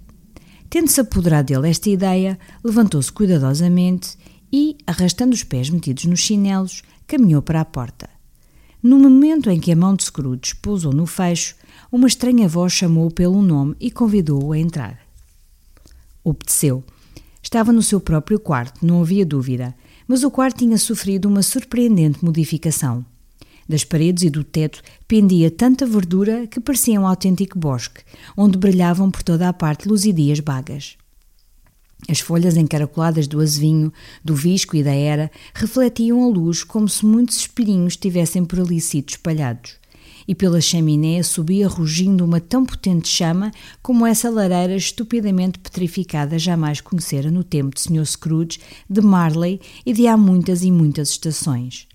Empilhados no chão, a formarem uma espécie de trono, havia perus, gansos, caça, criação, brown, grandes peças de carne, leitões, grandes fieras de salsichas, pastelões, pudins de ameixas, barricas de ostras, castanhas em brasa, maçãs vermelhas, tigelas de poncho fervente que nevoavam o quarto com o seu vapor delicioso. Sobre este trono estava sentado um gigante de aspecto glorioso, que tinha na mão um facho brilhante, de forma não muito diferente da cornucópia, e o levantava muito alto, para derramar sobre Scrooge a sua luz, quando ele apareceu a espreitar à porta. Entra! exclamou o fantasma. Entra, homem, e vem conhecer-me melhor. Scrooge entrou timidamente e, em frente do espírito, pendeu a cabeça. Já não era o obstinado Scrooge que tinha sido, e ainda que o espírito tivesse um olhar límpido e bom, não queria fixá-lo. Eu sou o espírito do Natal presente, disse o espírito. Olha para mim. Reverentemente, Scrooge assim fez. Vestia uma simples túnica verde, debruada de pele branca. Este traje pendia tão solto da silhueta que o seu largo peito estava destapado, como se desdenhasse ser protegido ou limitado por qualquer ornamento. Os pés, que eram visíveis por baixo das pregas da túnica, estavam também descalços e na cabeça não usava outra coisa senão uma grinalda de azevinho, presa aqui e ali por brilhantes pingentes de gelo. Os seus caracóis, castanhos escuros, eram compridos e estavam soltos, livres como o seu rosto genial, o olhar cintilante, a mão aberta, a voz jovial, o porte descontraído e o ar prazenteiro. Em volta do peito tinha uma bainha, mas não havia nela espada, e o velho estojo estava ruído pela ferrugem. Nunca viste nada parecido comigo? exclamou o espírito. Não, nunca, respondeu Scrooge. Nunca caminhaste com os membros mais novos da minha família. Refiro-me, porque sou muito novo, aos meus irmãos mais velhos nascidos nestes últimos anos, prosseguiu o espírito. Acho que não, retorquiu Scrooge. Receio bem que não. Tens muitos irmãos, espírito? Mais de mil e oitocentos, disse o fantasma. É uma grande família para sustentar, murmurou Scrooge. O espírito natal presente levantou-se. Espírito, disse Scrooge obedientemente, leva-me onde quiseres. Ontem saí compulsivamente e aprendi uma lição que está agora a frutificar. Se esta noite tens alguém a ensinar-me, que eu o aproveite. Toca na minha túnica. Scrooge assim fez e agarrou-se rapidamente a ela.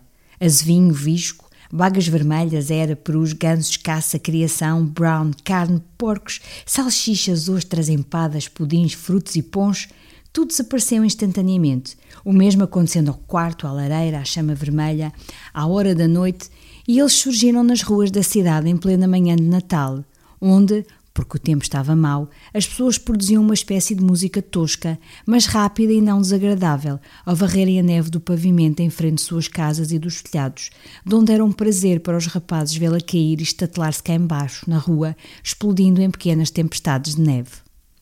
As frontarias dos prédios pareciam bastante escuras e as janelas ainda mais escuras, contrastando com o macio lençol branco de neve sobre os telhados e com a neve ainda mais suja do chão, cuja última camada tinha sido escavada em profundos sulcos pelas rodas dos trens e das carroças.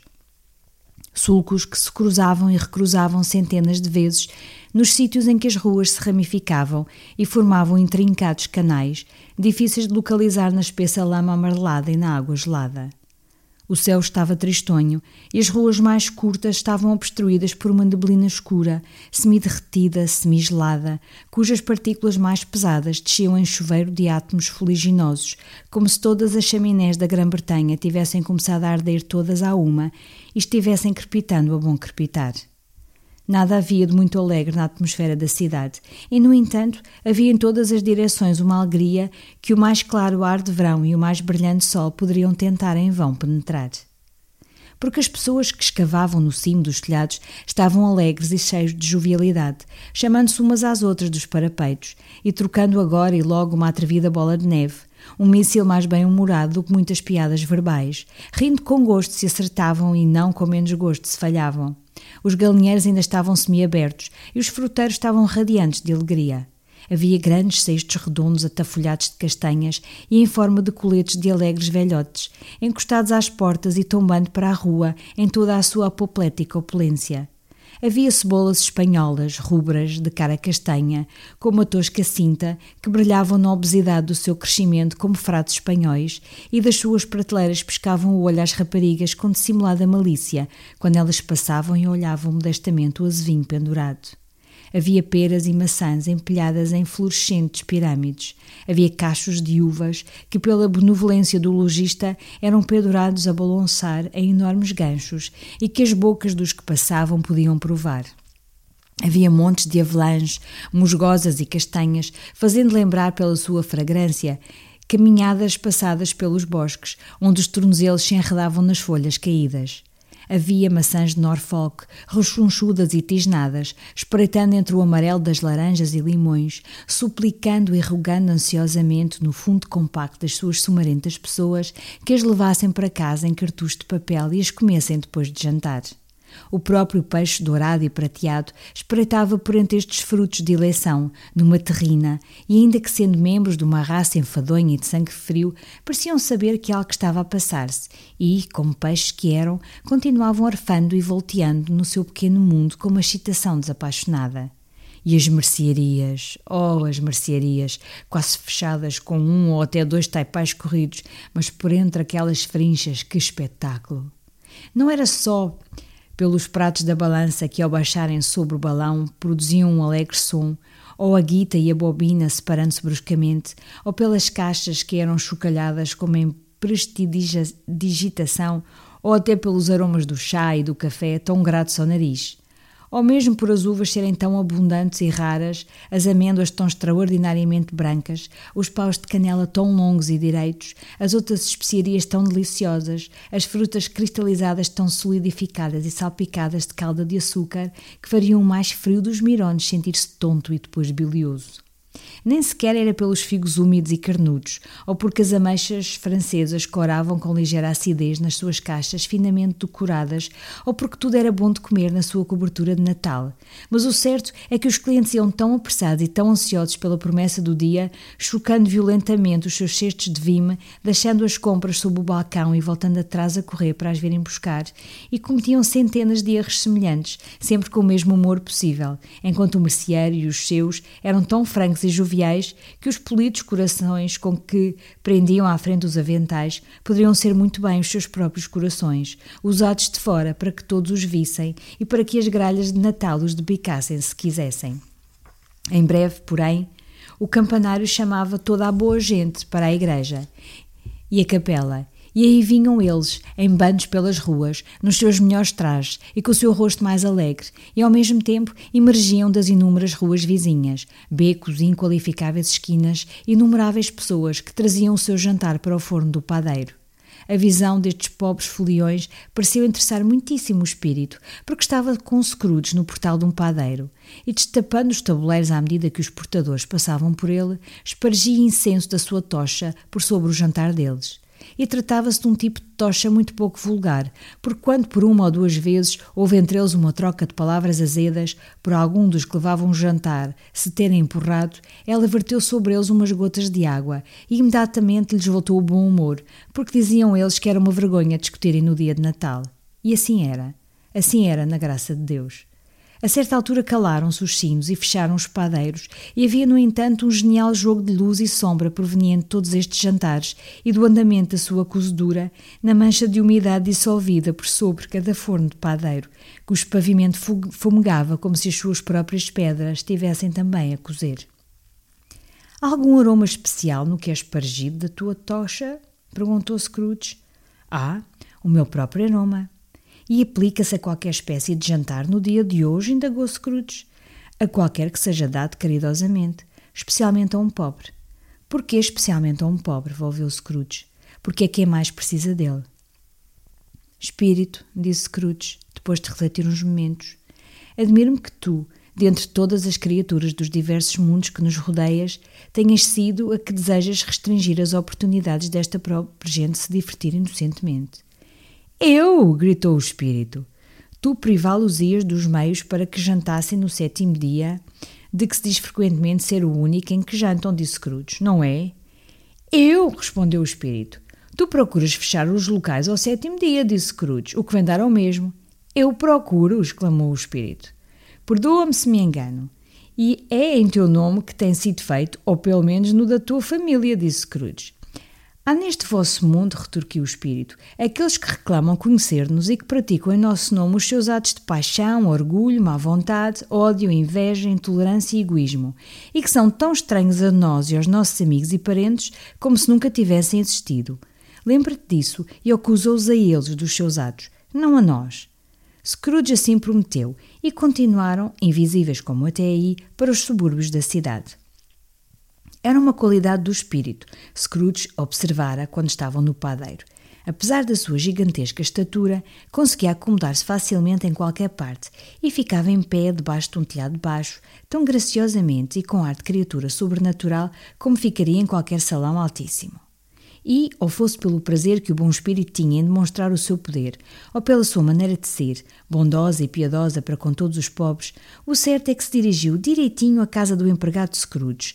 Lá foi ele com Scrooge agarrado à sua túnica, e à entrada da porta o espírito sorriu e parou para abençoar a morada de Bob Cratchit, com a sua tocha pulverizante. Imaginem, o Bob que só recebia 15 bobs por semana, que só metia ao bolso todos os sábados 15 cópias do seu nome de batismo e a quem, mesmo assim, o espírito do Natal presente abençoava a casa de quatro divisões. Ergueram-se então a senhora Cratchit, a mulher de Cratchit, pronta mas pobremente vestida, com um vestido que já tinha sido virado duas vezes, mas a que ficavam muito bem as fitas, que são baratas e fazem boa figura por tudo e meia, e pôs a toalha ajudada pela, pela sua segunda filha, Belinda Cratchit, também ela cheia de fitas, enquanto o menino Peter Cratchit metia um garfo na panela das batatas e metendo na boca os bicos do seu descomunal colarinho, propriedade privada de Bob oferecida a seu filho e herdeira em honra do dia, alegrava-se de se ver tão elegantemente ataviado e ansiava por exibir a sua camisa nos parques elegantes. Agora entraram os dois Cratchits mais pequenos, derrompante, gritando que à porta do padeiro lhes tinha cheirado a ganso e que o tinham identificado como seu. E aquecidos por exuberantes pensamentos sobre salva e cebola, estes jovens Cratchits dançaram em torno da mesa e exaltaram ao máximo o menino Peter Cratchit, enquanto ele, sem orgulho, embora os colarinhos quase o sufocassem, assoprava o lume até que as batatas, que demoravam, começaram a fervilhar e bateram sonoramente na tampa da caçarola para que as tirassem e pelassem. Que é que terá acontecido ao, ao bom do vosso pai? disse a senhora Cratchit. E ao teu irmão, pequeno Tim? E a Marta, será que vem como no Natal passado, meia hora atrasada? Aqui está a Marta, mãe, disse a rapariga aparecendo imediatamente. Aqui está a Marta, mãe, gritaram os dois Cratchits mais pequenos. Viva, Marta, temos cá um destes gansos. Viva! Deus te abençoe, minha querida. Como vens atrasada, disse a senhora Cratchit, beijando-a uma dúzia de vezes e tirando-lhe o chale e o gorro e pegando-lhes com um solícito cuidado. Tivemos ontem à noite uma quantidade de trabalho a acabar, disse a rapariga, e tivemos de arrumar tudo hoje, mãe. Bom, não importa. O que interessa é que vieste, disse a senhora Cratchit. Senta-te aqui em frente do lume, aquece-te e que Deus te abençoe. Não, não, vem lá o pai, gritaram os dois Cratchits mais pequenos, que estavam em toda a parte ao mesmo tempo. Esconde-te, Marta, esconde-te. Marta escondeu-se e então entrou o pequeno Bob, o pai, que trazia pelo menos três pés do cascol sem franja pendurados à frente e as roupas poídas estavam passadas e escovadas de forma a parecerem apresentáveis e trazia aos ombros o pequeno Tim. Infelizmente para ele, o pequeno Tim usava uma pequena muleta e os seus membros eram amparados por uma moldura de ferro. Olá! Onde está a nossa Marta? exclamou Bob Cratchit, olhando em redor. Não vem, disse a senhora Cratchit. Não vem, disse o Bob com um súbito declínio no seu bom humor, porque tinha sido amontada de time desde a igreja e chegar a casa exuberante. Não vem no dia de Natal? Marta não gostava de vê-lo decepcionado, ainda que só por uma brincadeira. Por isso saiu prematuramente por detrás da porta do armário e correu para os braços dele, enquanto os dois Cratches mais pequenos empurravam o pequeno Tim e o amparavam até ao lavador, para que ouvisse o pudim a chiar na caldeira de cobre. E como é que se portou o pequeno Tim? perguntou a senhora Cratchit, depois de ter devolvido a Bob a sua credulidade e de ele ter abraçado a filha tanto quando lhe apeteceu. Foi ouro sobre azul, disse Bob, ou melhor ainda. Estando muito tempo entregue a si próprio, ele torna-se de certa forma pensativo e pensa as coisas mais estranhas de que já ouviram falar.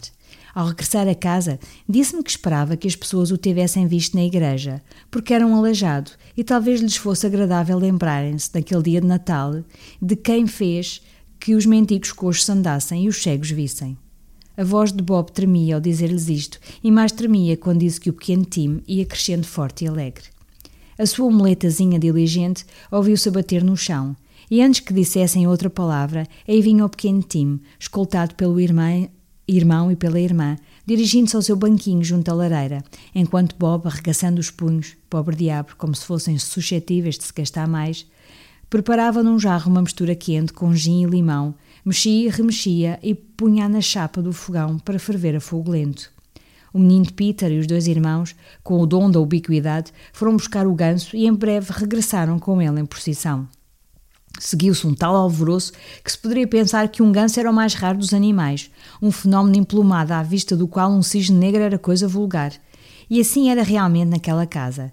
A senhora Cratchit fazia o molho, pronto antecipadamente numa pequena caçarola, chiar de quente. O menino Peter esmagava as batatas com um incrível vigor. A menina Belinda adoçava o molho de maçã. Marta limpava os pratos quentes.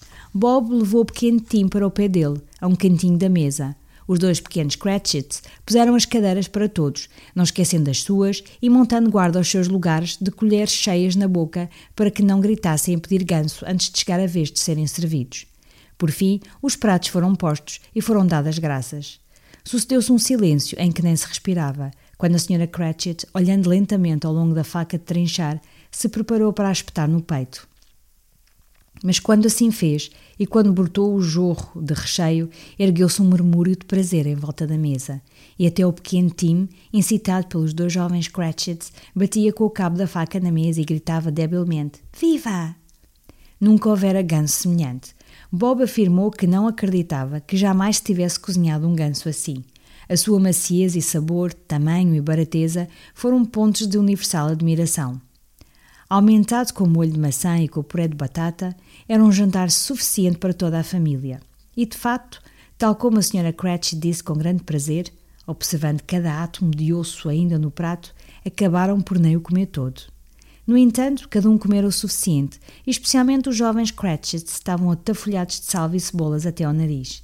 Agora, enquanto os pratos eram mudados pela menina Belinda, a Sra. Cratchit saiu da sala sozinha, demasiado nervosa para suportar testemunhas, para desenformar e trazer o pudim. E se não estivesse bem cozido? E se se partisse ao desenformar? E se alguém tivesse saltado o muro do quintal e o tivesse roubado enquanto eles se regozijavam com o ganso? Hipótese que deixava lívidos os dois pequenos Cratchits. Toda a espécie de horrores foi imaginada. Eia! Muito vapor! O pudim saíra da caldeira. Cheirava como em dia de barrela. Era do pano um cheiro parecido com o de uma casa de comidas e de uma pastelaria ao lado uma da outra e com uma lavandaria ao lado das duas. Assim era o pudim. Passado meio minuto, a senhora Cratchit entrou, ruborizada mas sorrindo orgulhosamente, trazendo o pudim como uma bala de calhão malhado, tão duro e firme, ardendo em metade de meio quartilho de brande chamejante e ornado com um azevinho de Natal espetado no cimo. Oh, que maravilhoso pudim! Bob Cratchit afirmou calmamente que encarava aquele como o maior sucesso conseguido pela Sra. Cratchit desde o seu casamento, ao que ela respondeu, agora que o peso já estava passado, que confessava ter tido as suas dúvidas sobre a quantidade de farinha. Todos tiveram algo a dizer sobre ele, mas ninguém disse ou pensou que fosse um pudim pequeno para tão grande família. Teria sido uma rematada heresia dizê-lo. Qualquer Cratchit teria corado só de eludir a tal facto. Por fim, o jantar estava acabado. A toalha foi limpa, a lareira varrida e o lume aceso. Foi provada a mistura do jarro e considerada perfeita. Puseram-se na mesa laranjas e maçãs e no lume uma pasada de castanhas. Então toda a família Cratchit se reuniu em volta da lareira, naquilo que Bob Cratchit chamava de um círculo, sendo embora um semicírculo. E ao lado de Bob Cratchit ficava o serviço de vidros da família, dois copos e uma chave na almoçadeira sem uma asa. Contudo, todos eles tiravam o conteúdo do jarro como se usassem taças de ouro, e Bob servia-o com olhares brilhantes, enquanto as castanhas estalavam barulhentemente e saltavam no fogo, no fogo. Então Bob propôs: Um Feliz Natal para todos nós, meus queridos. Deus vos abençoe. Toda a família o repetiu. Deus abençoe cada um de nós, disse o pequeno Tim, o último de todos. Estava sentado no seu banquinho, muito perto do pai. Bob segurava nas suas aquela mãozinha mirrada, como se amando a criança, desejasse conservá-la a seu lado e temesse que pudessem afastá-la dele. Espírito, disse Scrooge, com um interesse que nunca antes sentira, diz-me se o pequeno Tim viverá. Vejo um lugar vago, respondeu o espírito, no canto da pobre chaminé, e uma muleta sem dono, cuidadosamente conservada. Se estas sombras não forem alteradas pelo futuro, a criança morrerá. Não, não, disse Scrooge. Não, bom espírito, diz que ele será poupado. Se estas sombras permanecerem inalteradas pelo futuro, nenhum outro da minha raça o encontrará aqui, respondeu o espírito. E depois, se tiver de morrer, que morra. Assim diminuirá o excesso populacional. Scrooge deixou pender a cabeça ao ouvir as suas próprias palavras repetidas pelo espírito e foi assaltado pelo remorso e pelo desgosto. Homem, disse o espírito, se é que é humano e não de rocha é o teu coração, abstente dessa maldosa hipocrisia até teres descoberto o que é o excesso populacional e onde existe. Decidirás tu quem deve viver e quem deve morrer? Pode ser que, aos olhos do Altíssimo, sejas tu menos valioso e apto a viver do que milhões como o filho daquele pobre homem. Oh céus! Ouvir o inseto da folha pronunciar sobre o excesso de vida existente entre os seus esfomeados irmãos do pó. Scrooge curvou-se perante a censura do fantasma e, a tremer, pôs os olhos no chão. Mas, ao ouvir o seu próprio nome, levantou-os rapidamente. O Sr. Scrooge, disse Bob. Ofereço-te o Sr. Scrooge como patrono da festa. Claro, o patrono da festa, gritou a Sra. Cratchit corando. Quem me dera tê-lo aqui, dar-lhe um pedaço do meu pensamento, para com ele festejar e desejava-lhe bom apetite. Querida, olha as crianças, disse Bob. É dia de Natal. Deve ser mesmo no dia de Natal, tenho a certeza, disse ela, que se deve beber à saúde de tão odioso, avarento, duro e insensível homem como o Sr. Scrooge. E tu sabes que é, Robert. Ninguém melhor do que tu, ó infeliz, sabe isso. Querida, respondeu Bob brandamente, é dia de Natal. Bebo à sua saúde por ti e pelo dia que é, não por ele, que viva por muitos e muitos anos. Feliz Natal e próspero Ano Novo. Ele deve estar feliz e próspero, não duvido. As crianças beberam depois dela. Foi a primeira das suas atitudes a que faltou sinceridade. O pequeno Tim foi o último a beber, mas sem ligar nenhuma. Scrooge era o ogre da família. Só de mencionar o seu nome desceu sobre a festa uma sombra que não se dissipou durante cinco minutos. Depois de se ter dissipado, ficaram dez vezes mais alegres do que antes, pelo simples facto de Scrooge, o maligno, ter sido tolerado. Bob Cratchit disse-lhes que trazia debaixo de olho uma colocação para o menino Peter, que no caso de ser conseguida renderia cinco ou seis pence por semana. Os dois Cratchits mais novos riram-se imenso com a ideia de verem Peter transformado em homem de negócios e o próprio Peter olhava pensativamente o fogo por entre os seus colarinhos, como se estivesse a decidir quais os investimentos especiais que deveria favorecer quando estivesse de posse dessa espantosa quantia. Marta, que era uma pobre aprendiza de modista de chapéus, contou-lhes então o género de trabalho que tinha de efetuar e quantas horas trabalhava com a forma e como desejava ficar na cama no dia seguinte de manhã, para um belo e longo repouso, visto que era um feriado que passava em casa. E também contou como viram uma condessa e um lord que era quase tão alto como o Peter, ao que Peter correspondeu puxando os colarinhos tão para cima que se você lá estivesse não conseguiria ver-lhe a cabeça. Durante todo este tempo, as castanhas e o jarro andavam de mão em mão e por acaso tiveram uma canção que falava de uma criança perdida na neve, cantada pelo pequeno Tim, que tinha uma voz arrastada e cantou realmente muito bem. Nada havia de especial. Não eram uma família elegante, não estavam bem vestidos, os seus sapatos estavam bem longe de serem à prova d'água. As roupas eram escassas e Peter devia conhecer, e provavelmente conhecia por dentro, a casa de penhores. Mas estavam felizes, gratos e satisfeitos uns com os outros e contentes com a época. E ao desvanecerem-se, parecendo ainda mais felizes envolvidos nos brilhantes salpicos da tocha do espírito que se afastava, Scrooge manteve o olhar pousado neles até ao fim, especialmente no pequeno Tim. Nesta altura estava a escurecer muito e a nevar fortemente, e à medida que Scrooge e o espírito avançavam pelas ruas, era maravilhoso o brilho das lareiras bramindo nas cozinhas, nas salas e em todas as divisões. Aqui, o tremolar da chama denunciava os preparativos para um aconchegado jantar, com tabuleiros quentes a assar no lume e com as cortinas vermelhas prontas a serem cerradas, isolando do frio e da escuridão exteriores. Ali corriam as crianças da casa pela neve, ao encontro das suas irmãs casadas, dos irmãos, dos primos, das tias, para serem os primeiros a saudá-los. Aqui, de novo, havia nas venezianas das janelas sombras de convidados reunidos e ali ia um grupo de belas raparigas de capuz e calçadas de pele, falando todas ao mesmo tempo e saltando ligeiro e levemente, dirigiam-se a alguma casa das vizinhanças. E aí, mal do simples humano que as visse entrar resplandecentes, artificiosas feiticeiras, elas bem o sabiam. Mas se tivessem visto as pessoas que havia no seu caminho em amigáveis grupos, poderiam ter pensado que não havia ninguém em casa para as acolher quando lá chegassem, em vez de em todas as casas se estar a guardar companhia e encher de lenha a lareira. Lançando-lhes bênçãos, o espírito exultava, como ele descobria toda a superfície do peito e abria a sua enorme palma da mão e continuava a flutuar, espalhando com a mão generosa o mirto brilhante e inofensivo sobre tudo o que estava ao seu alcance. O próprio homem que acende os candeeiros que ia à frente, dotando as ruas escuras com manchas de luz e que estava vestido como que para passar a noite onde calhasse, riu sonoramente quando o espírito passou, embora poucos reconhecessem o homem que acendia os candeeiros e soubessem que tinha por companheiro apenas o Natal.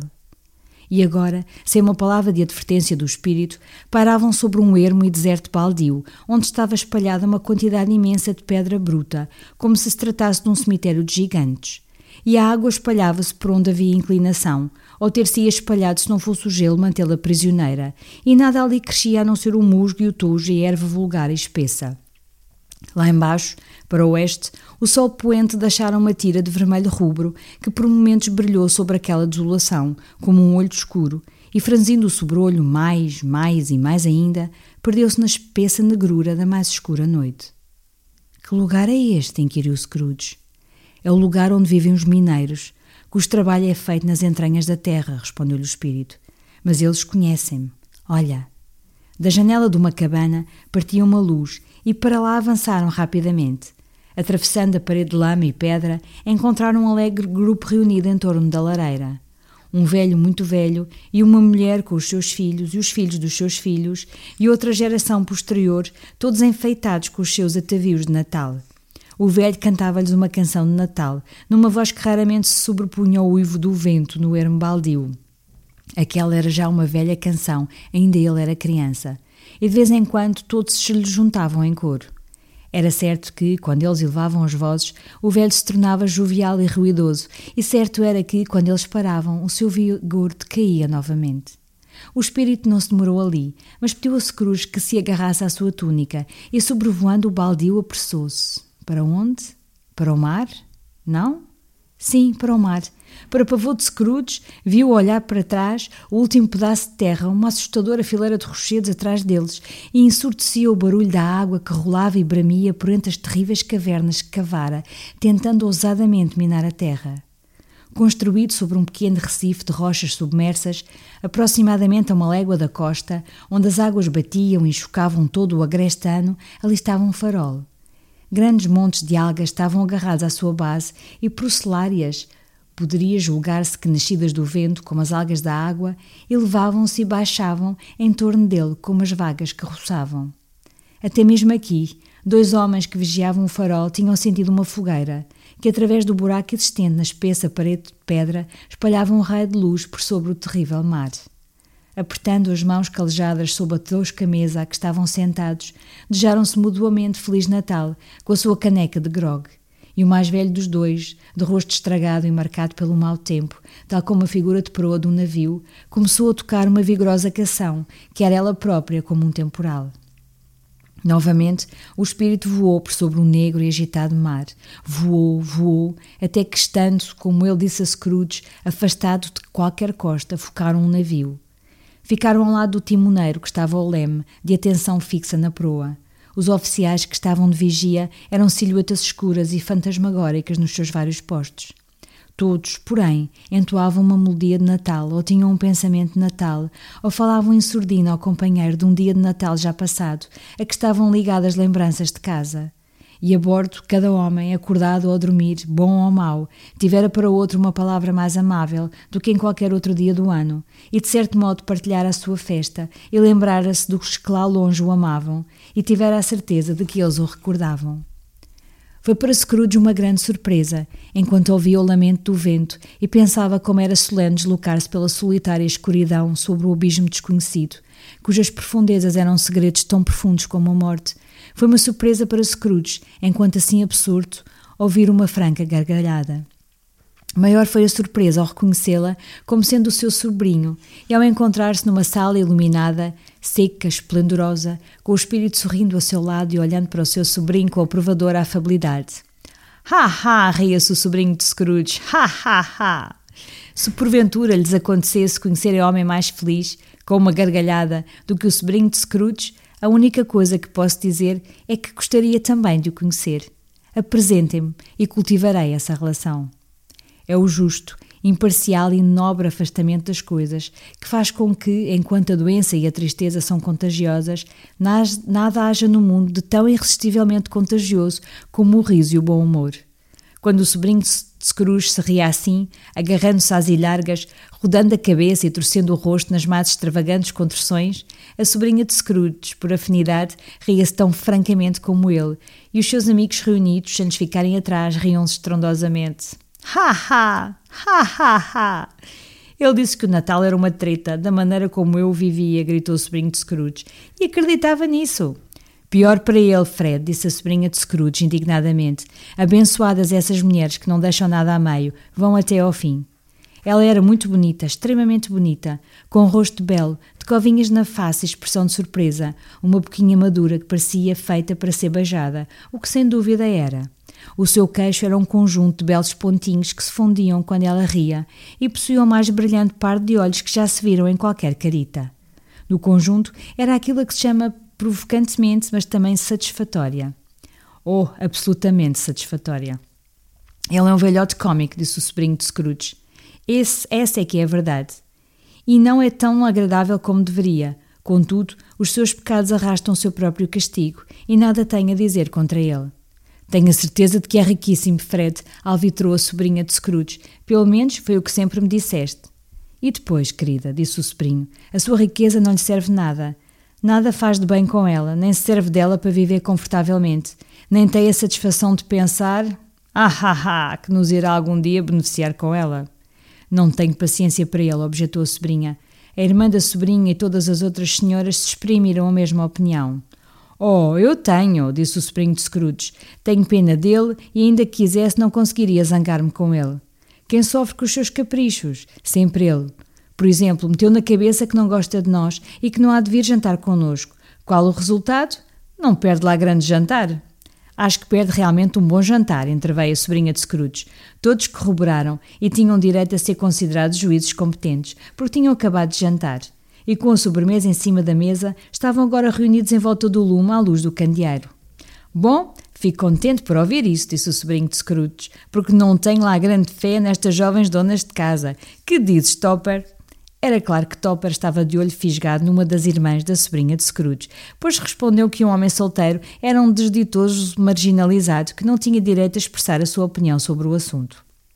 Nesse momento, corou a irmã da sobrinha de Scrooge, a gorducha de lenço de renda, não a das rosas. Continua, Fred, disse a sobrinha batendo as palmas. Ele nunca acaba o que vai dizer, é mesmo um tipo ridículo. O sobrinho de Scrooge soltou outra gargalhada, e como era impossível manter afastado o contágio, embora a irmã gorducha o tivesse tentado com vinagre aromático, foi unanimemente imitado. Eu ia a dizer, continuou o sobrinho, que a consequência de ele não gostar de nós e de não se divertir connosco é, penso eu, perder uns momentos agradáveis que não lhe faziam mal nenhum. Tenho certeza de que ele perde companheiros mais agradáveis do que aqueles que pode encontrar nos seus próprios pensamentos, no seu velho e bolorento escritório ou na sua casa poeirenta. Tenciono dar-lhe todos os anos a mesma oportunidade, quer ele goste, quer não, porque tenho pena dele. Ele pode injuriar o Natal até morrer, mas desafio a não pensar melhor dele se me vir lá, de bom humor, ano após ano, e dizendo: Como está, tio Scrooge? E se isso ao menos bastar para que ele se disponha a dar 15 libras ao seu empregado, já é alguma coisa, e acho que ontem o abalei. Agora foi a vez deles se rirem com a ideia de ele ter abalado Scrooge sendo, porém, profundamente bem-humorado e não se importando da razão por que riam, porque eles iriam rir de qualquer modo, encorajou-os na sua alegria e passou-lhes alegremente a garrafa. Depois do chá, tiveram um pouco de música, porque eram uma família musical, e garanto-vos que sabiam o que faziam quando cantavam um cano ou uma copla, sobretudo o Topper, que era capaz de troar como um baixo dos bons, sem nunca lhe encharem as veias da testa ou sem ficar corado. A sobrinha de Scrooge tocava bem a harpa e, entre outras melodias, tocava uma simples ariazinha, uma coisinha de nada que se poderia aprender a assobiar em dois minutos, que seria conhecida daquela criança que foi buscar Scrooge ao internato, como lhe lembrar o espírito do Natal passado. Quando soou este fio de música, todas as coisas que o espírito lhe mostrara lhe acudiram à mente. Comoveu-se cada vez mais e pensou que se pudesse tê-la ouvido muitas vezes há anos, talvez tivesse cultivado as coisas ternas da vida, por suas mãos e para sua própria felicidade, se utilizar a pá de coveiro que enterrara Jacob Marley.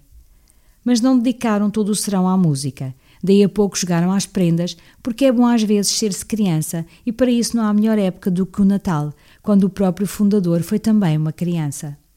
Alto, houve primeiro um jogo de cabra cega, claro que houve, e acredito tanto que o Topper estivesse mesmo cego como se tivesse olhos nas botas.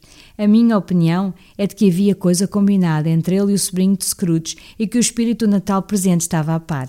A forma como ele perseguiu a irmã gorducha de lenço de renda era uma afronta à credulidade humana, derrubando os atiçadores do lume, tropeçando nas cadeiras, esbarrando no piano, embrulhando-se nos cortinados, onde quer que ela fosse, ele ia. Sabia sempre onde estava a irmã gorducha. Não apanhava mais ninguém. Se se lhe metesse à frente de propósito, como alguns deus fizeram, fingiam uma tentativa de o apanhar, que seria uma afronta à sua compreensão, e imediatamente esgueirava em direção à irmã gorducha. Às vezes ela gritava que não era justo, e não era mesmo. Mas quando por fim ela agarrou, quando apesar de todo o frufru da seda das suas rápidas passagens por ele, conseguiu apanhá-la num canto onde não havia saída, então a sua conduta foi do mais execrável fingindo não a conhecer e fingindo ser necessário tocar-lhe o tocado, e além disso, para se assegurar da sua identidade, ter de apalpar um certo anel que ela tinha no dedo e uma certa corrente que tinha ao pescoço, foi simplesmente vil e monstruoso. Sem dúvida que ela lhe exprimiu a sua opinião sobre o facto, quando, estando já de serviço outro homem vendado, ficaram muito juntos, confidenciando por trás das cortinas. A sobrinha de Scrooge não estava metida na brincadeira da cabra cega, mas sim instalada numa ampla cadeira, com um banquinho para os pés, no aconchegado canto, onde por trás dela estavam Scrooge e o fantasma. Mas juntou-se-lhes no jogo das prendas e encantou o seu amado, até à admiração, no jogo das letras do alfabeto. Do mesmo modo no jogo do como, quando e onde. Ela foi ótima e, para a secreta satisfação do sobrinho de Scrooge, venceu as suas irmãs, se bem que elas também fossem raparigas espertas, como diria Topper. Haveria lá umas vinte pessoas, velhos e novos, mas todos jogaram e Scrooge também, porque, esquecendo por completo, dado o interesse que tinha no que estava a passar-se, que a sua voz não era audível para eles, saía-se muitas vezes com a sua resposta em voz alta e muitas vezes dava respostas muito acertadas porque a mais afiada agulha, a melhor Whitechapel, com garantia de não quebrar pelo fundo, não era mais fina do que Scrooge, parecendo embora, embotado. O fantasma estava muito contente por vê-lo naquela disposição e olhava-o com tanto obsequio que ele lhe pediu, como uma criança, que ficassem até os convidados irem embora. Mas o espírito respondeu-lhe que não podia ser. Aí está outro jogo, disse Scrooge. Só mais meia hora, espírito, só uma. Era um jogo chamado Sim e Não no qual o sobrinho de Scrooge tinha de pensar em qualquer coisa e os outros tinham de adivinhar o quê, respondendo ele às suas perguntas apenas com sim ou não, conforme o caso.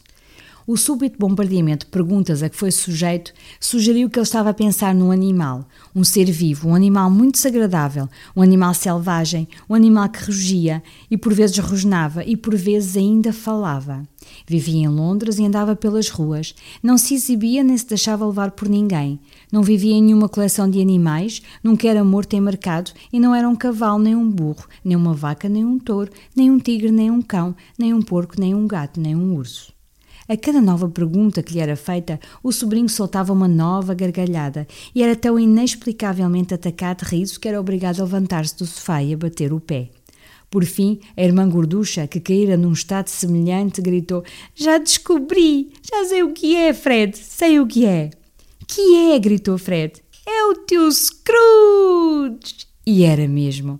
A admiração foi geral, embora alguns tivessem objetado que a resposta a é um urso deveria ter sido sim, visto que uma resposta negativa era suficiente para lhes ter afastado o pensamento do Sr. Scrooge, se é que se tinham chegado a inclinar para que fosse ele. Ele tem-nos feito divertir muito, disse Fred, e seria ingratidão não bebermos à sua saúde. Temos neste momento aqui à mão um copo de vinho quente, e eu digo ao tio Scrooge. Sim, ao tio Scrooge, gritaram. Feliz Natal e próspero ano novo para o velhote. Seja lá ele o que for, disse o sobrinho de Scrooge. De mim não o aceitaria, mas mesmo assim desejo-lhe, ao tio Scrooge.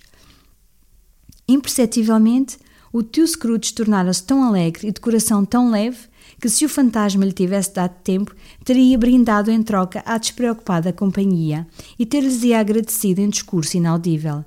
Mas toda a cena desapareceu com o sopro da última palavra dita pelo sobrinho, e ele e o espírito em breve viajavam de novo.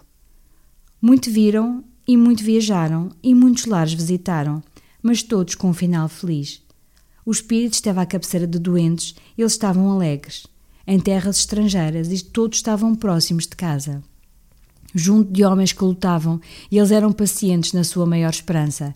Junto dos pobres, eles sentiam-se ricos no asilo, no hospital e na cadeia, em todos os refúgios da miséria, onde o homem fútil com a sua fugaz autoridade não tivesse trancado a porta e impedido o espírito de entrar, ele deixou a sua bênção e ensinou a Scrooge os seus preceitos.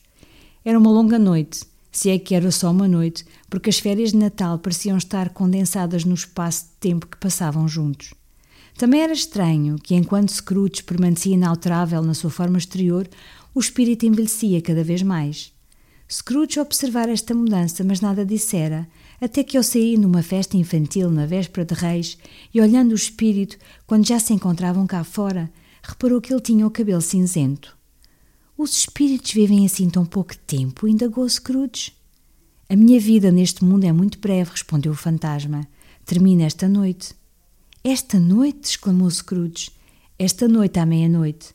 Escuta, aproxima-se a hora. Naquele momento os sinos batiam aos onze e três quartos. Desculpa-me se a minha pergunta não é justificada, disse Scrooge, olhando atentamente para a túnica do espírito, mas veja algo de estranho e que não te pertence a sair das tuas abas. É um pé ou uma garra? Poderia ser uma garra, pela carne que traz agarrada, foi a lamentosa resposta do espírito. Olha. Das pregas da túnica tirou duas crianças, desprezíveis, abjectas, assustadoras, horrendas, miseráveis, ajoelharam-se a seus pés e prenderam-se à parte exterior das suas vestes. Oh homem, olha, olha aqui para baixo! exclamou o fantasma. Era um rapaz e uma rapariga, amarelos, magros, andrajosos, carrancudos, famintos, mas também prostrados na sua humildade. Onde estava a graciosa juventude que deveria percorrer-lhe os traços e tocá-los com as suas mais frescas tintas? Uma, uma mão envelhecida e enrugada como a do tempo tinha-os beliscado e torcido e reduzido a farrapos. Onde deveriam reinar os anjos, espreitavam os demónios e olhavam ameaçadores. Nenhuma mutação, degradação ou perversão da humanidade, em qualquer dos graus de todos os mistérios da maravilhosa criação, tem monstros que se assemelhem em metade ao horror e pavor daqueles. Scrooge recuou assustado. Vendo-os assim, tentou dizer que eram belas crianças, mas as palavras preferiram silenciar-se a participar numa mentira tal monta. Espírito, são teus? Scrooge nada mais conseguiu dizer. São do homem, disse o espírito olhando para eles. E agarram-se a mim, rogando pelos seus pais. Este rapaz chama-se ignorância, e esta rapariga miséria. Afasta-te deles e de todos os seus graus, mas sobretudo afasta-te deste rapaz, porque na sua frente vejo escrita condenação, a não ser que a palavra seja apagada. Nega-o, gritou o espírito, estendendo as mãos na direção da cidade. Maldiz aqueles que o tratam por senhor, os que o aceitam para os seus facciosos fins e os tornam pior. E espera o fim. Esses não têm fuga ou recurso? gritou Scrooge. Não há asilos, disse o espírito, virando-se para ele pela última vez com estas palavras. Não há albergues? O sino bateu as doze. Scrooge olhou à sua volta, mas não mais viu o fantasma. Quando a última badalada deixou de vibrar, lembrou-se da profecia do velho Jacob Marley e, erguendo os olhos, viu um solene fantasma envolto em pano e encapuçado, vindo em direção a ele como neblina. O último dos espíritos. O fantasma aproximou-se lenta, grave e silenciosamente. Quando chegou junto dele, Scrooge ajoelhou-se porque este espírito parecia espalhar uma aura de mistério no próprio ar por onde se deslocava. Estava envolto numa veste completamente preta, que lhe cobria a cabeça, a cara, a forma, e dele nada deixava visível, exceto uma mão estendida. Por isso teria sido difícil distinguir da noite a sua silhueta e separá-la da escuridão que a envolvia. Quando chegou a seu lado, sentiu que era alto e majestoso e que a sua presença o enchia de um solene terror. Nada mais sabia, porque o espírito não falava nem se mexia. Estou na presença do espírito do Natal futuro? perguntou Scrooge. O espírito não respondeu, mas apontou com a mão para a frente. Estás prestes a mostrar-me as sombras das coisas que não se passaram, mas que virão a passar-se daqui para o futuro? continuou Scrooge. Não é assim, espírito? A porção superior das vestes contraiu-se por momentos nas suas pregas, como se o espírito tivesse inclinado a cabeça. Esta foi toda a resposta que recebeu. Embora por esta altura já estivesse muito habituado a companhias fantasmagóricas, Scrooge temia tanto aquela silhueta silenciosa que as pernas lhe tremiam, e quando se preparou para o seguir, descobriu que mal se sustinha de pé. O espírito parou por um momento, como que notando o seu estado e dando-lhe tempo para se recompor. Mas Scrooge estava péssimo. Ele arrepiava-o, provocando-lhe um horror vago e indefinido o facto de saber que por detrás daquela mortalha escura havia olhos fantasmagóricos fixos nele, enquanto ele, embora esforçando os seus ao máximo, nada mais conseguia ver além de uma mão espectral e uma enorme massa negra. Espírito do futuro! exclamou. Temo-te mais do que a qualquer outro dos espectros que já vi. Mas visto que sei que a tua intenção é fazer-me bem, e como espero viver para vir a ser um outro homem diferente daquele que fui, estou preparado para suportar a tua companhia e a fazê-lo de coração reconhecido. Não falarás comigo? Não lhe deu resposta. A mão apontava exatamente em frente.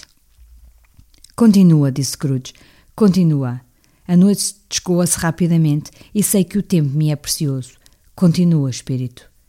O fantasma afastou-se, tal como ele se aproximara.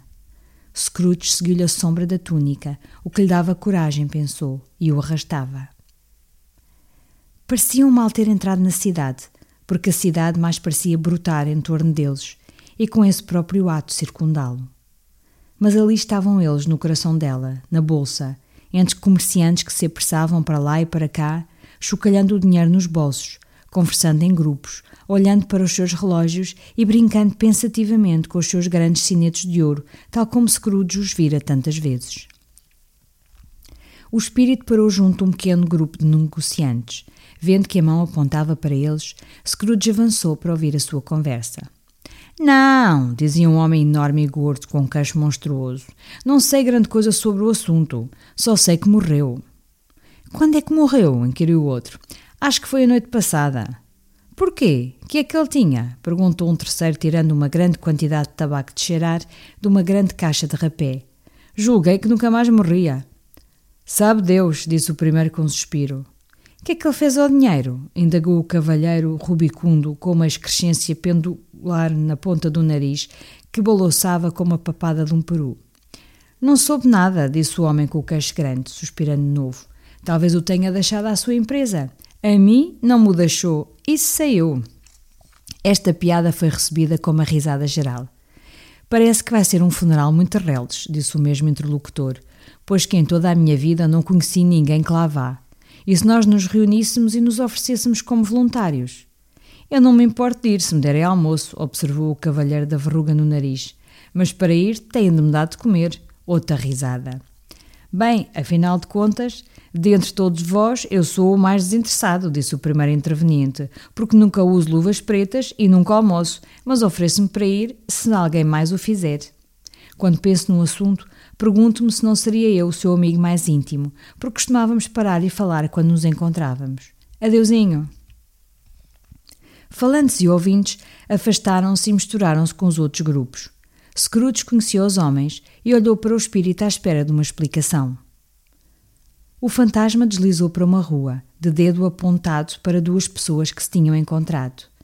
Scrooge ouviu mais uma vez, pensando que talvez ali estivesse a explicação. Conhecia esses homens. Eram homens de negócios, muito ricos e importantes. Tinha decidido manter-se sempre nas suas boas graças, do ponto de vista de negócios, apenas do ponto de vista de negócios. Como estás? disse um. Como estás? respondeu o outro. Bem, disse o primeiro. O velho Scratch lá teve finalmente a sua conta, hein? Já me disseram, respondeu o segundo. Está frio, não está? Próprio da época de Natal. Não és patinador, pois não? Não, não, tenho mais em que pensar. Bom dia. Nem mais uma palavra. Assim foi o seu encontro, a sua conversa e a sua despedida.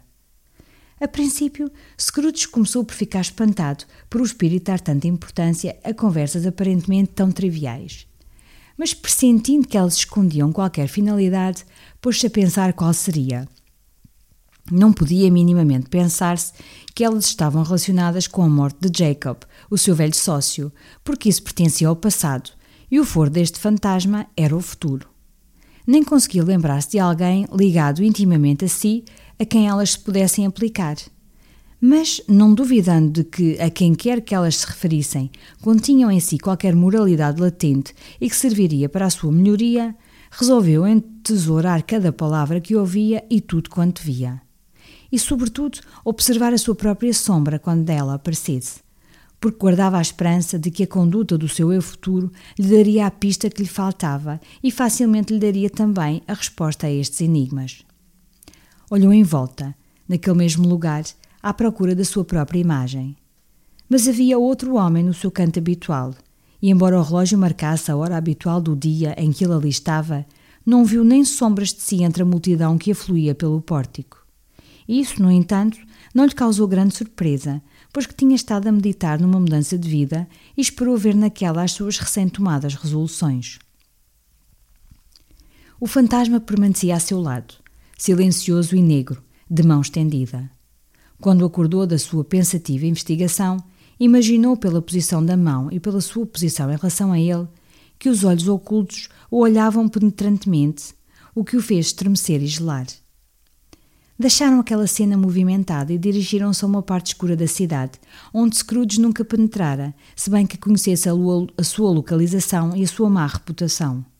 Os caminhos eram imundos e estreitos, as lojas e casas arruinadas, as pessoas seminuas, embriagadas, desmazeladas e feias. Becos e travessas, como se fossem fossas, vomitavam sobre as ruas vizinhas o cheiro, o lixo e a vida. E todo o quarteirão cheirava a crime, a sujidade e a miséria. No fundo deste antro de infame frequência havia uma loja baixa e saliente, por baixo do alpendre onde se comprava ferro, farrapos, garrafas, ossos e sebo de reses. Lá dentro, no chão, estavam empilhadas montes de chaves enferrujadas, pregos, correntes, gonzos, arames, pratos de balança, pesos e todo o género de sucata de ferro. Segredos que poucos gostariam de desvendar ocultavam-se e alimentavam-se sob montanhas de farrapos incríveis, pilhas de gordura apodrecida e sepulcros de ossos. Sentado entre as velharias que negociava, junto ao fogão de carvão de lenha feito de tijolos velhos, estava um malandrinho de cabelo grisalho, com uns 70 anos, que tinha protegido do ar frio com uma desmazelada cortina feita de farrapos diversos pendurados em fila. Fumava o seu cachimbo com toda a delícia de um pacato descanso. Scrooge e o fantasma chegaram junto do homem exatamente quando uma mulher com uma grande trouxa irrompeu pela loja. Mas mal esta tinha entrado, já outra igualmente carregada entrara também, e de perto a seguiu um homem vestido de preto russo, e que não ficou menos espantado ao vê-las do que elas tinham ficado ao verem-se uma à outra. Após um breve instante de silencioso espanto, durante o qual o velho veio ter com eles, desataram os três às gargalhadas. Que a jornaleira seja a primeira, disse esta que chegara primeiro, que a lavadeira seja a segunda e o cangalheiro o terceiro. Olha lá, velho Joe, tiveste sorte. E se nós não nos estivéssemos aqui encontrado por acaso? Não podiam ter-se encontrado em melhor lugar, respondeu o velho Joe, tirando o cachimbo da boca. Venham para a sala. Contigo já não faço cerimónia, e os outros dois não são estranhos. Esperem aí, deixem-me fechar a porta da loja. Ah, como ela arranja! Parece-me que não há por aqui outro pedaço de metal tão enferrujado como estes gonços, nem ossos mais velhos do que os meus. Estamos bem uns para os outros, fazemos um lindo par. Venham para a sala, venham para a sala. A sala era um espaço por detrás da cortina de farrapos. O velho espefitou o lume com um velho varão de passadeira e, tendo regulado o enfarruscado candeeiro com a haste do cachimbo, voltou a pô-lo na boca. Enquanto fazia isto, a mulher que já tinha falado pôs a trouxa no chão e sentou-se num banco em atitude importante, cruzando os braços em volta dos joelhos e olhando os outros dois com ar de desafio. Que há de mal nisto? Que há de mal, senhora Dilber? disse a mulher. Todos têm direito de olhar por si. Foi isso que ele sempre fez. Lá isso é verdade, disse a lavadeira. Ninguém mais do que ele o fez. Então, mulher, não fiques para aí olhar como se tivesses medo. Quem é o mais esperto? Acho que não vamos pôr-nos a cortar na casaca uns dos outros. Claro que não, disseram ao mesmo tempo a senhora Dilber e o homem. Esperamos bem que não. Pois muito bem, gritou a mulher, já chega. A quem é que prejudica a perda de umas coisitas como estas? Ao morto não é com certeza, acho eu. Claro que não, disse a senhora Dilber a rir. Se queria conservá-las depois da sua morte, aquele velho patifório prosseguiu a mulher. Porque é que não foi bom em vida?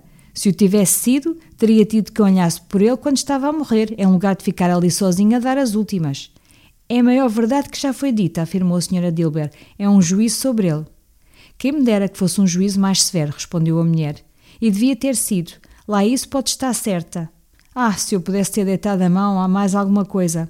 Abre essa trouxa, Joe, e diz-me lá quanto vale. Fala sinceramente. Não tenho medo de ser a primeira, nem tenho medo que eles vejam. Acho que sabíamos muito bem que nos estávamos a abotoar antes mesmo de nos termos encontrado aqui. Não é pecado. Abre a trouxa, Joe. Mas a delicadeza dos companheiros não o permitiu, e o homem vestido de preto russo antecipou-se e exibiu o seu saque. Não era grande um cineto ou dois, uns tojos de lápis, um par de botões de punho, um broche de pouco valor, era tudo. Foram minuciosamente examinados pelo velho Joe, que ia escrevendo a giz na parede a quantia que estava disposto a pagar por cada um. E vendo que nada mais havia, fez a soma. Esta é a tua conta, disse Joe. E nem que me matem, não estou nem mais um cêntimo. Quem se segue? Seguia-se a senhora Dilber. Lençóis e toalhas, alguma roupa usada, duas colheres de chá de prata já antiquadas, um par de tenados de açúcar e uns pares de botas. A sua conta foi igualmente feita na parede. Dou sempre demasiado às senhoras. É uma fraqueza minha. E é assim que me arruino, disse o velho Joe. Esta é a tua conta. Se me pedisses mais um penny e fizesses questão nisso, arrependia-me de ser tão liberal e descontava-te meia croa. E agora desfaz a minha trouxa, velho Joe, disse a primeira mulher. Joe ajoelhou-se para maior comodidade em abrir e, depois de desatar uma data de nós, tirou de lá um pesado rolo de tecido escuro. Que é isto? disse Joe. São cortinas de cama. Ah, retorquiu a mulher rindo e dobrando sob os braços cruzados. São cortinas de cama. Não me digas que as tiraste com argolas e tudo, com ele lá estendido, disse Joe. Ah, isso tirei, afirmou a mulher. E por que não? Nasceste para te governares, disse Joe, e o certo é que te governas. Não fique de mão quieta. Se ao estendê-la puder apanhar qualquer coisa, muito menos por um homem como ele. Lá isso te garante, Joe, respondeu-lhe a mulher friamente. Agora não entornes a gordura em cima dos cobertores. São os cobertores dele? perguntou Joe. De quem pensas que seriam? respondeu a mulher. Diria que ele não vai apanhar frio sem eles. Espero que não tenha morrido doença contagiosa, hein? disse o velho Joe, parando o trabalho e olhando para cima. Disse não tenhas medo, respondeu a mulher. Se tivesse, não gosto assim tanto da companhia dele que perdesse tempo à sua volta por estas coisas. Ah, podes olhar através dessa camisa até doerem os olhos, mas não lhe encontras um buraco, nem um sítio passajado. É melhor que ele tinha e é de boa qualidade. Se não fosse eu, tinham-na deitado fora. A que é que chamas deitar fora? perguntou o velho Joe. Vestir-lhe, claro, e enterrá-la com ela, respondeu a mulher com uma gargalhada. Alguém foi suficientemente parvo para o fazer, mas eu despilha. Se o pano de algodão não serve para aquilo, então não serve para nada. Fica-lhe mesmo a matar no corpo, não pode ficar mais feio do que estava com esta. Scrooge ouvia horrorizado este Tiago. Enquanto estavam sentados em volta dos seus despojos, à escassa luz que o candeeiro do velho difundia, ele imaginou-os com um nojo e uma repugnância que maiores não podiam ser, ainda que eles tivessem sido demónios asquerosos negociando o próprio cadáver. Ha, ha, riu a mesma mulher, quando o velho Joe, exibindo uma bolsa de flanela com dinheiro, espalhou no chão os seus diversos lucros. E assim acabou, vê? Assustou todos em vida e afastou-os para nos dar lucro depois de morto. Ha, ha, ha! Espírito, disse Scrooge, tremendo dos pés à cabeça. Entendo, entendo. O caso deste infeliz pode vir a ser o meu. A minha vida para lá se encaminha agora. Deus de misericórdia, que é isto? Recuou, aterrado, porque a cena mudara e agora estava quase a tocar numa cama, uma cama nua e sem cortinas, sobre a qual, coberto por um lençol esfarrapado, estava qualquer coisa que, embora sem palavras, se fez anunciar numa linguagem horrível. O quarto estava muito escuro, demasiado escuro para poder ser examinado minuciosamente, embora Scrooge tivesse deitado uma olhadela em volta, obtendo um impulso secreto e ansioso por saber que espécie de quarto era aquele. Uma pálida luz que se erguia lá fora incidiu diretamente na cama, e ali, saqueado, despojado, desprotegido, sem quem o chorasse e desprezado, jazia o corpo daquele homem. Scrooge lançou um olhar ao fantasma. A sua mão firme apontava para a cabeça. A cobertura estava tão mal posta que o mínimo toque, um movimento de um dedo de Scrooge, teria descoberto a cara. Ele pensou nisso, sentiu como seria fácil fazê-lo e desejou efetuá-lo. Mas, tal como para fazer retirar de junto de si o espectro, também para afastar a mortalha não tinha poder suficiente. Oh, fria, fria, rígida e horrível morte, que aqui ergueste o teu altar e sobre ele depuseste tais horrores, à tua ordem, pois que este é o teu domínio. Mas da cabeça amada, respeitada e honrada, não podes tu mudar um só cabelo para os teus terríveis fins ou tornar as feições odiosas. Não interessa que a mão esteja pesada e caia quando a largam. Não interessa que o coração e o pulso tenham cessado. O que importa é que a mão, enquanto aberta, foi generosa e leal, o coração corajoso, quente e terno, e o pulso de um homem. Ataca, sombra, ataca, e da ferida verás brotar as suas boas ações para semearem no mundo a vida imortal.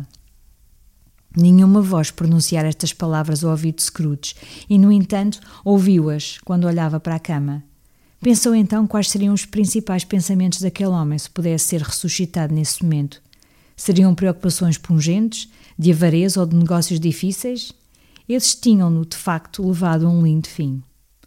Ali jazia numa casa vazia, sem homem, mulher ou criança que pudesse dizer ele foi bom para mim nisto ou naquilo, e em memória de uma boa palavra vou ser bom para ele. Um gato esgatanhava na porta e havia barulho de ratos a roer por baixo da pedra da lareira. Scrooge não se atrevia a pensar o que queriam eles de uma câmara funerária e porque estavam tão desassossegados e inquietos. Espírito, disse, este lugar é tenebroso. Ao deixá-lo, acredita que não esquecerei a lição que encerra. Vamos! No entanto, o espírito continuava a apontar para a cabeça com o dedo imóvel. Compreende, retorquiu Scrooge, e falo-ia se pudesse. Mas espírito não tem esse poder, não tem esse poder. Ele pareceu novamente estar a olhá-la. Se existe nesta cidade alguém que experimenta alguma emoção pela morte deste homem, disse Scrooge muito perturbado, mostra-me essa pessoa, imploro-te. O fantasma estendeu na frente dele por um momento a sua veste escura, como se fosse uma asa, e ao retirá-la revelou-lhe um quarto à luz do dia, onde estava uma mãe com os seus filhos. Ela esperava alguém com ansiosa impaciência, porque andava no quarto de um lado para o outro, parava a cada som, Olhava pela janela, espreitava o relógio, tentava em vão trabalhar com a agulha e mal podia suportar as vozes dos filhos que brincavam. Ao fim de algum tempo, soaram as pancadas tão longamente esperadas. Ela correu para a porta e deu com o marido, um homem de rosto gasto pelas preocupações e abatido, embora novo. Havia agora nele uma expressão especial, como de solene prazer, de que se sentia envergonhado e que lutava para reprimir. Sentou-se para o jantar que estivera guardado para ele junto do lume. E quando ela lhe perguntou baixinho, depois de prolongado silêncio, quais eram as notícias, ele pareceu embaraçado. São boas ou más? disse ela para o ajudar.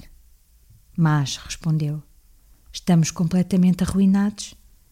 Não, ainda há esperança, Caroline. Se ele se apiedar. Ah, disse ela espantada. Nada está perdido, se tal milagre se der. Ele já não pode apiedar-se, disse o marido. Morreu. Ela era uma criatura dócil e paciente, se a cara não enganava, mas ficou feliz ao ouvir aquilo e disse-o batendo as mãos. No momento seguinte pediu perdão e arrependeu-se, mas o primeiro momento foi de emoção no seu coração. Aquilo que me disse aquela mulher meio embriagada de que te falei ontem à noite, quando tentei vê-lo e obter uma semana de adiamento, e que pensei ser uma mera desculpa para me evitar, revelou-se verdade. Naquela altura, ele estava não só muito doente, mas moribundo. Para quem será transferida a tua dívida? Não sei, mas antes dessa altura temos de ter o dinheiro. E mesmo que o não tivéssemos, seria realmente um grande azar que o seu sucessor fosse um credor tão desumano. Esta noite podemos dormir com o coração aliviado, Caroline. Sim, agora, acalmados, os seus corações estavam mais leves. Os rostos das crianças caladas e apinhadas em volta para ouvirem aquilo de que tão pouco entendiam, estavam mais alegres. Era uma casa mais feliz pela morte deste homem. A única emoção que o fantasma lhe podia mostrar, provocada pelo acontecimento, era de alegria. Mostra-me alguma piedade relacionada com uma morte, disse Scrooge, ou aquele quarto escuro que acabamos de deixar espírito para sempre me ficará presente. O fantasma conduziu por algumas ruas a que os seus pés estavam habituados, à medida que avançavam, Scrooge olhava para um e para o outro lado, na esperança de se ver a si próprio, mas não se via lá de algum. Entraram em casa do pobre Bob Cratchit, a morada que já visitara, e encontrou a mãe e os filhos sentados em volta da lareira. Em silêncio, muito em silêncio. Os pequenos Cratchits, sempre barulhentos, estavam imóveis como estátuas a um canto, sentados e, olhados, e olhando para Peter, que tinha em frente o livro. Mãe e filha estavam ocupadas a cozer, mas estavam também muito caladas. E ele tomou uma criança e sentou-a no meio deles. Onde é que Scrooge ouvira aquelas palavras? Não as tinha sonhado. O rapaz devia estar a lê-las quando ele e o espírito cruzaram a soleira. Por que é que ele não continuou? A mãe pousou o trabalho na mesa e levou a mão ao rosto. A cor ferma os olhos, disse. A cor? Ah, pobre pequeno. Agora já estão melhores, disse a mulher de Cratchit. A luz da vela enfraquece-os e não quero, por nada deste mundo, mostrar olhos enfraquecidos ao vosso pai quando ele regressar. Deve estar na hora dele chegar. Até já passa, respondeu Peter, fechando o livro. Mas acho que nestas últimas noites deve ter vindo mais devagar do que é costume, mãe. Ficaram de novo muito calados. Por fim, ela disse numa voz alegre e firme que só hesitou uma vez. Lembro-me dele caminhar. Lembro-me dele caminhar com o pequeno Tim aos ombros e muito depressa. Também eu, exclamou Peter, muitas vezes. Também eu, disse outro, e todos se lembravam. Mas ele era levezinho, rematou ela, concentrada no seu trabalho, e o pai amava-o tanto que isso não amassava nada, nada.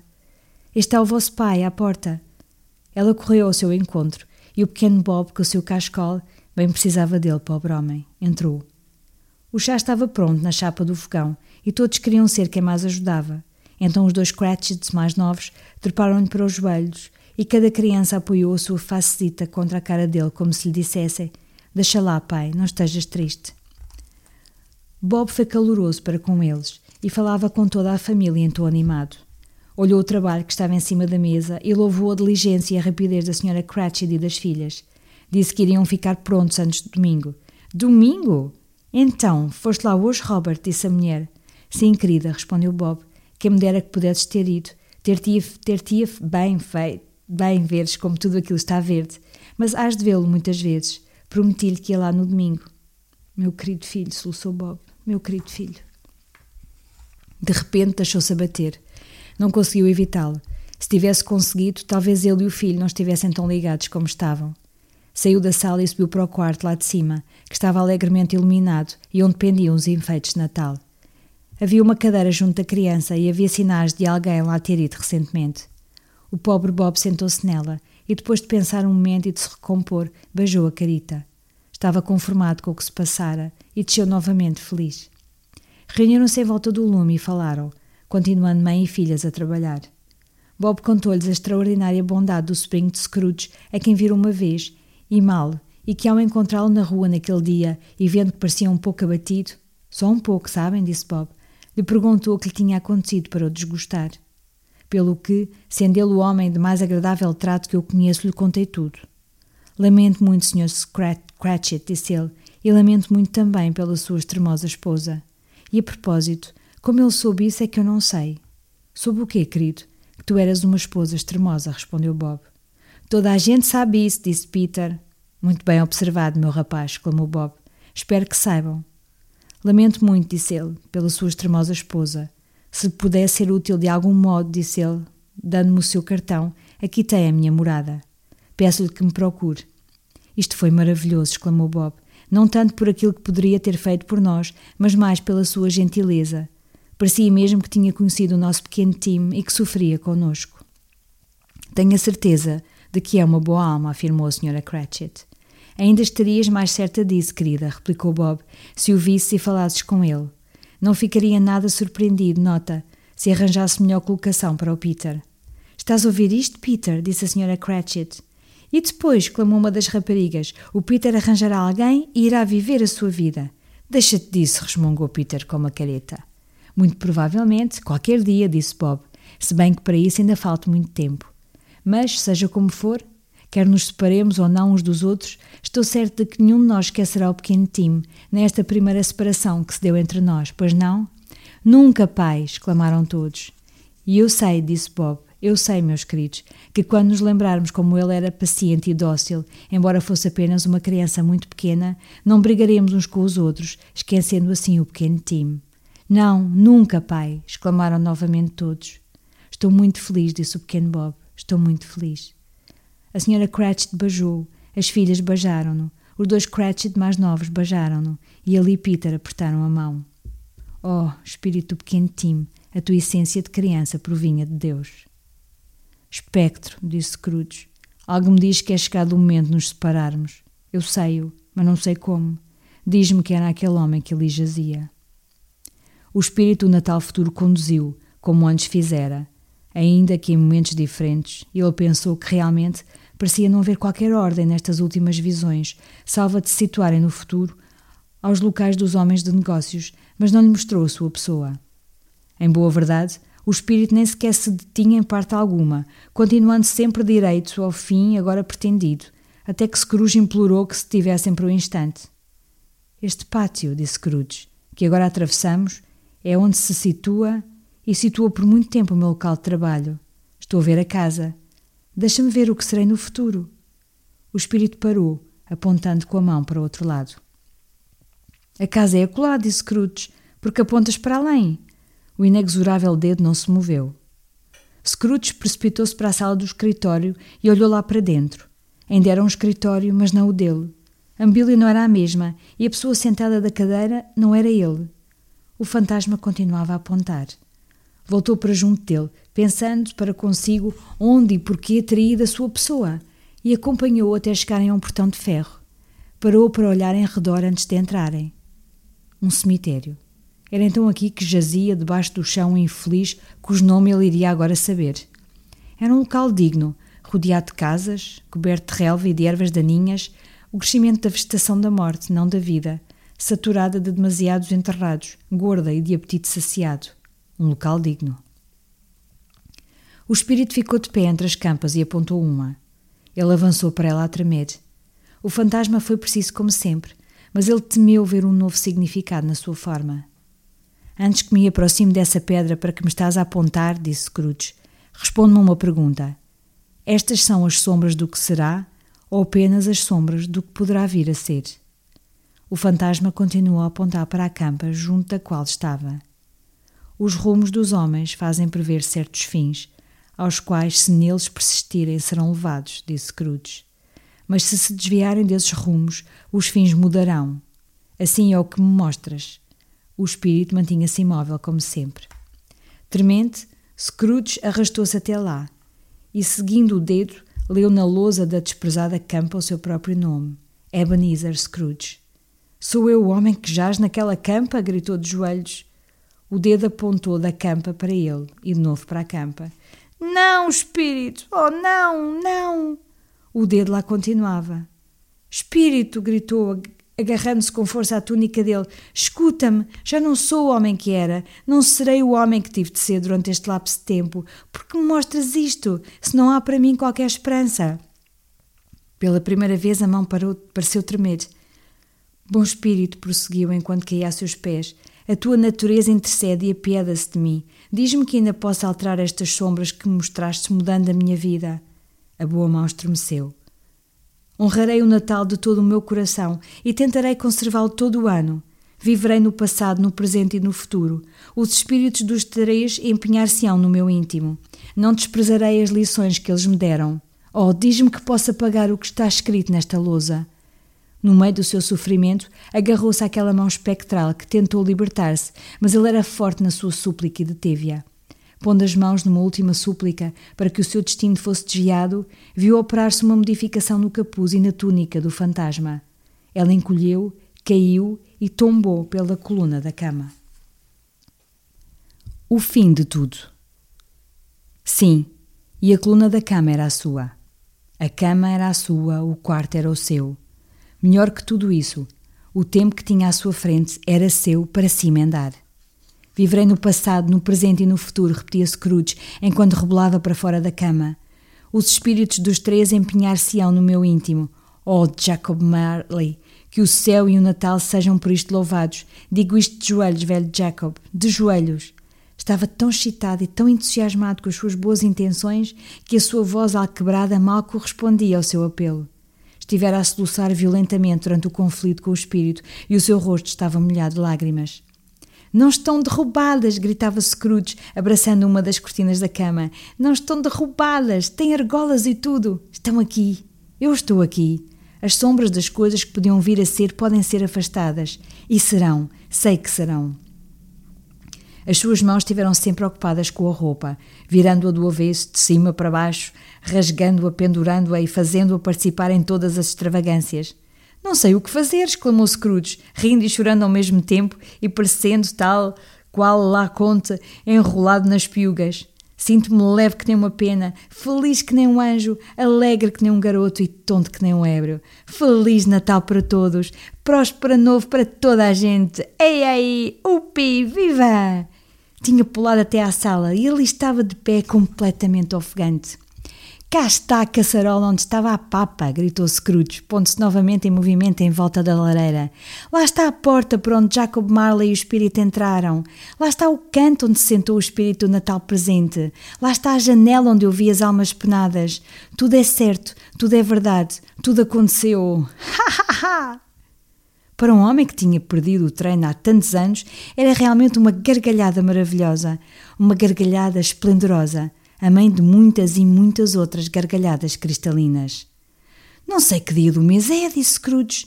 Não sei quanto tempo estive entre os espíritos. Não sei nada. Sou um verdadeiro bebê. Não importa. É melhor ser um bebê. Eia! Whoopi! Viva! O seu entusiasmo foi tido pelos mais fortes repiques que jamais ouvira. Choque quem retinam, martelem, ding dong, plang, plang, dong, ding, martelem, chocam, retinam, glória, glória. Correu para a janela, abriu-a e deitou a cabeça de fora. Não havia nevoeiro nem neblina. Que belo ar fresco, que alegres sinos. Oh, glória, glória! Que dia é hoje? gritou Scrooge lá para baixo, para um rapaz de fato domingueiro que provavelmente se atrasou para olhar em volta. Hã? respondeu o rapaz com todo o assombro.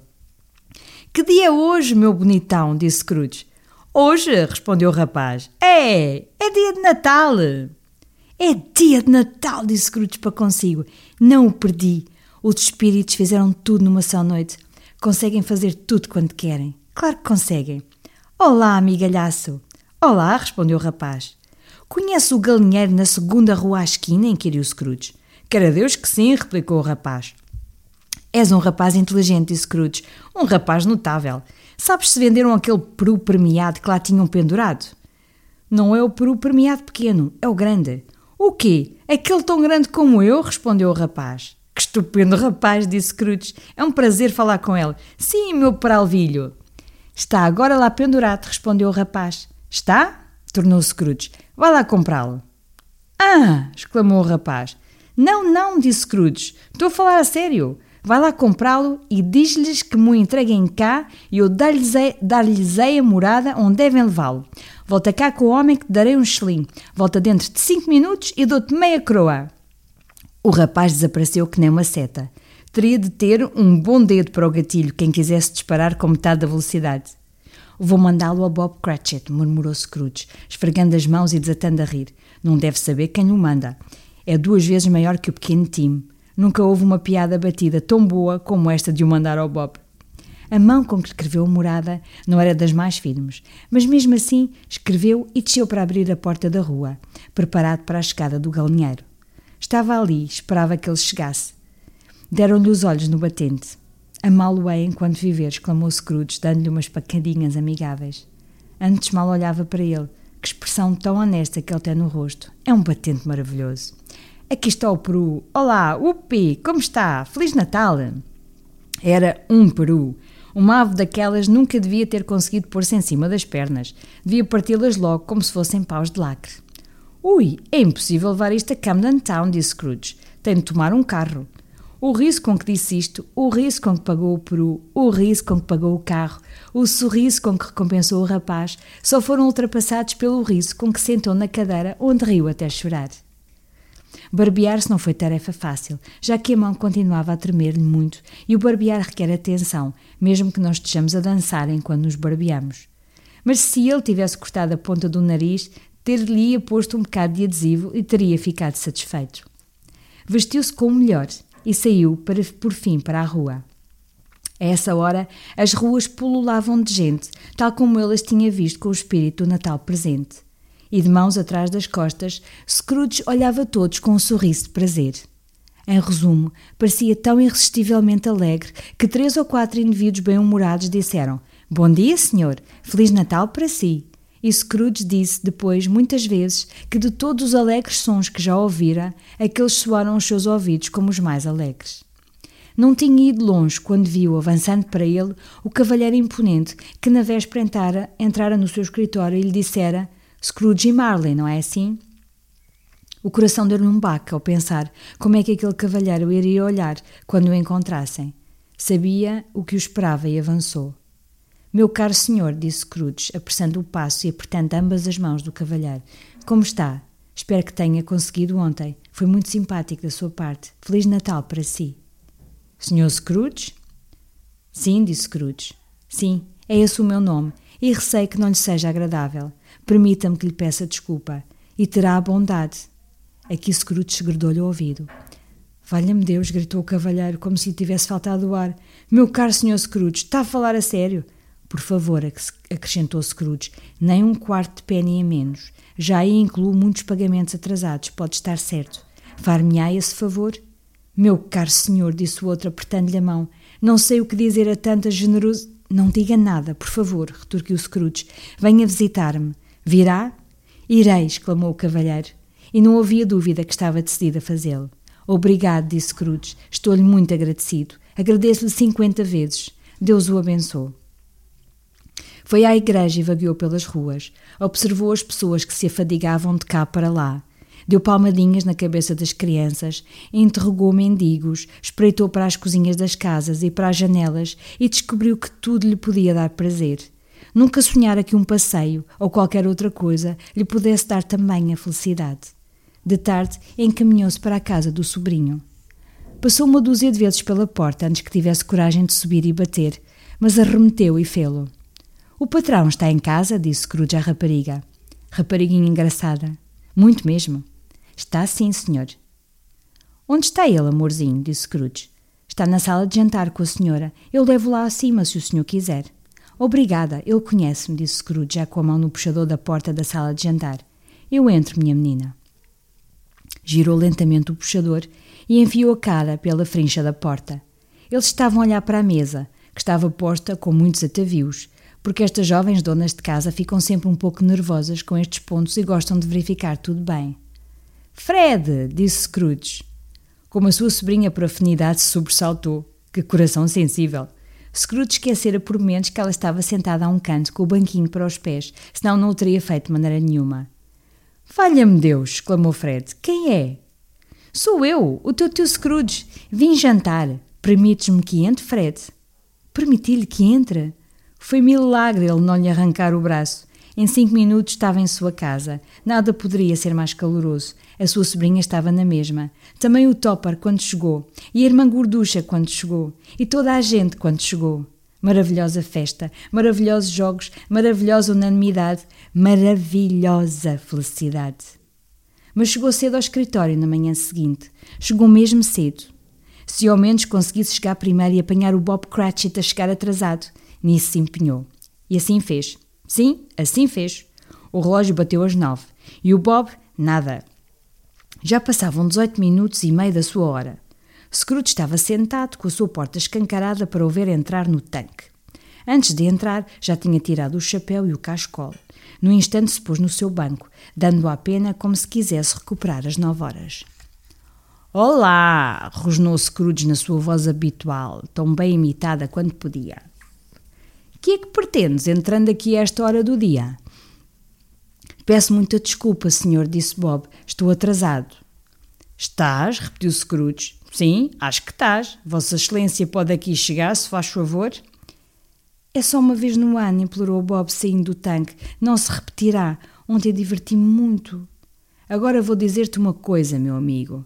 Não vou tolerar uma coisa destas por mais tempo e por isso, continuou, descendo do seu banco e enfiando-lhe de tal modo o dedo no colete que ele cambaleou de costas até ao seu tanque, e por isso vou aumentar-te o ordenado.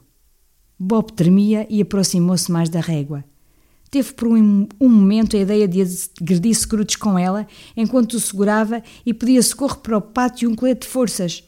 Feliz Natal, Bob, disse Scrooge com uma sinceridade que não podia ser confundida, enquanto lhe dava palmadinhas nas costas. Desejo-te, meu bom amigo Bob, um Natal mais feliz do que aqueles que tenho dado de há muitos anos. Vou aumentar-te o salário e comprometer-me a ajudar a tua necessitada família. E esta tarde discutiremos acerca de negócios em frente a uma tigela de Natal com um poncho fumegante, Bob. Acende os fogões e vai comprar um balde de carvão antes que o diabo esfregue um olho, Bob Cratchit. Scrooge cedeu às suas promessas. Fez tudo e infinitivamente mais para o pequeno Tim, que não morreu. Foi um segundo pai. Tornou-se um bom amigo, um bom patrão, um bom homem como toda a boa cidade sabia, ou qualquer outra boa cidade, vila ou lugar do nosso bom mundo. Alguns riam-se da sua modificação, mas ele deixava-os rir e pouca atenção lhes prestava, porque era suficientemente sensato para saber que nada de bem acontecia neste mundo sem que as pessoas troçassem a princípio. E sabendo que esses, de qualquer forma, seriam sempre secos, pensou igualmente que podiam fazer rugas de tanto rir ou apanhar a doença com forma menos atraente. O seu coração ria e isso era quanto lhe bastava. Não voltou a ter contactos com os espíritos, mas viveu, a partir de então, em voto total de abstinência, e dele sempre se disse que sabia como conservar o Natal, e se é que alguém possuía essa sabedoria. Que isso possa ser dito de nós, de todos nós, e que, tal como dizia o pequeno Tim, que Deus nos abençoe a todos.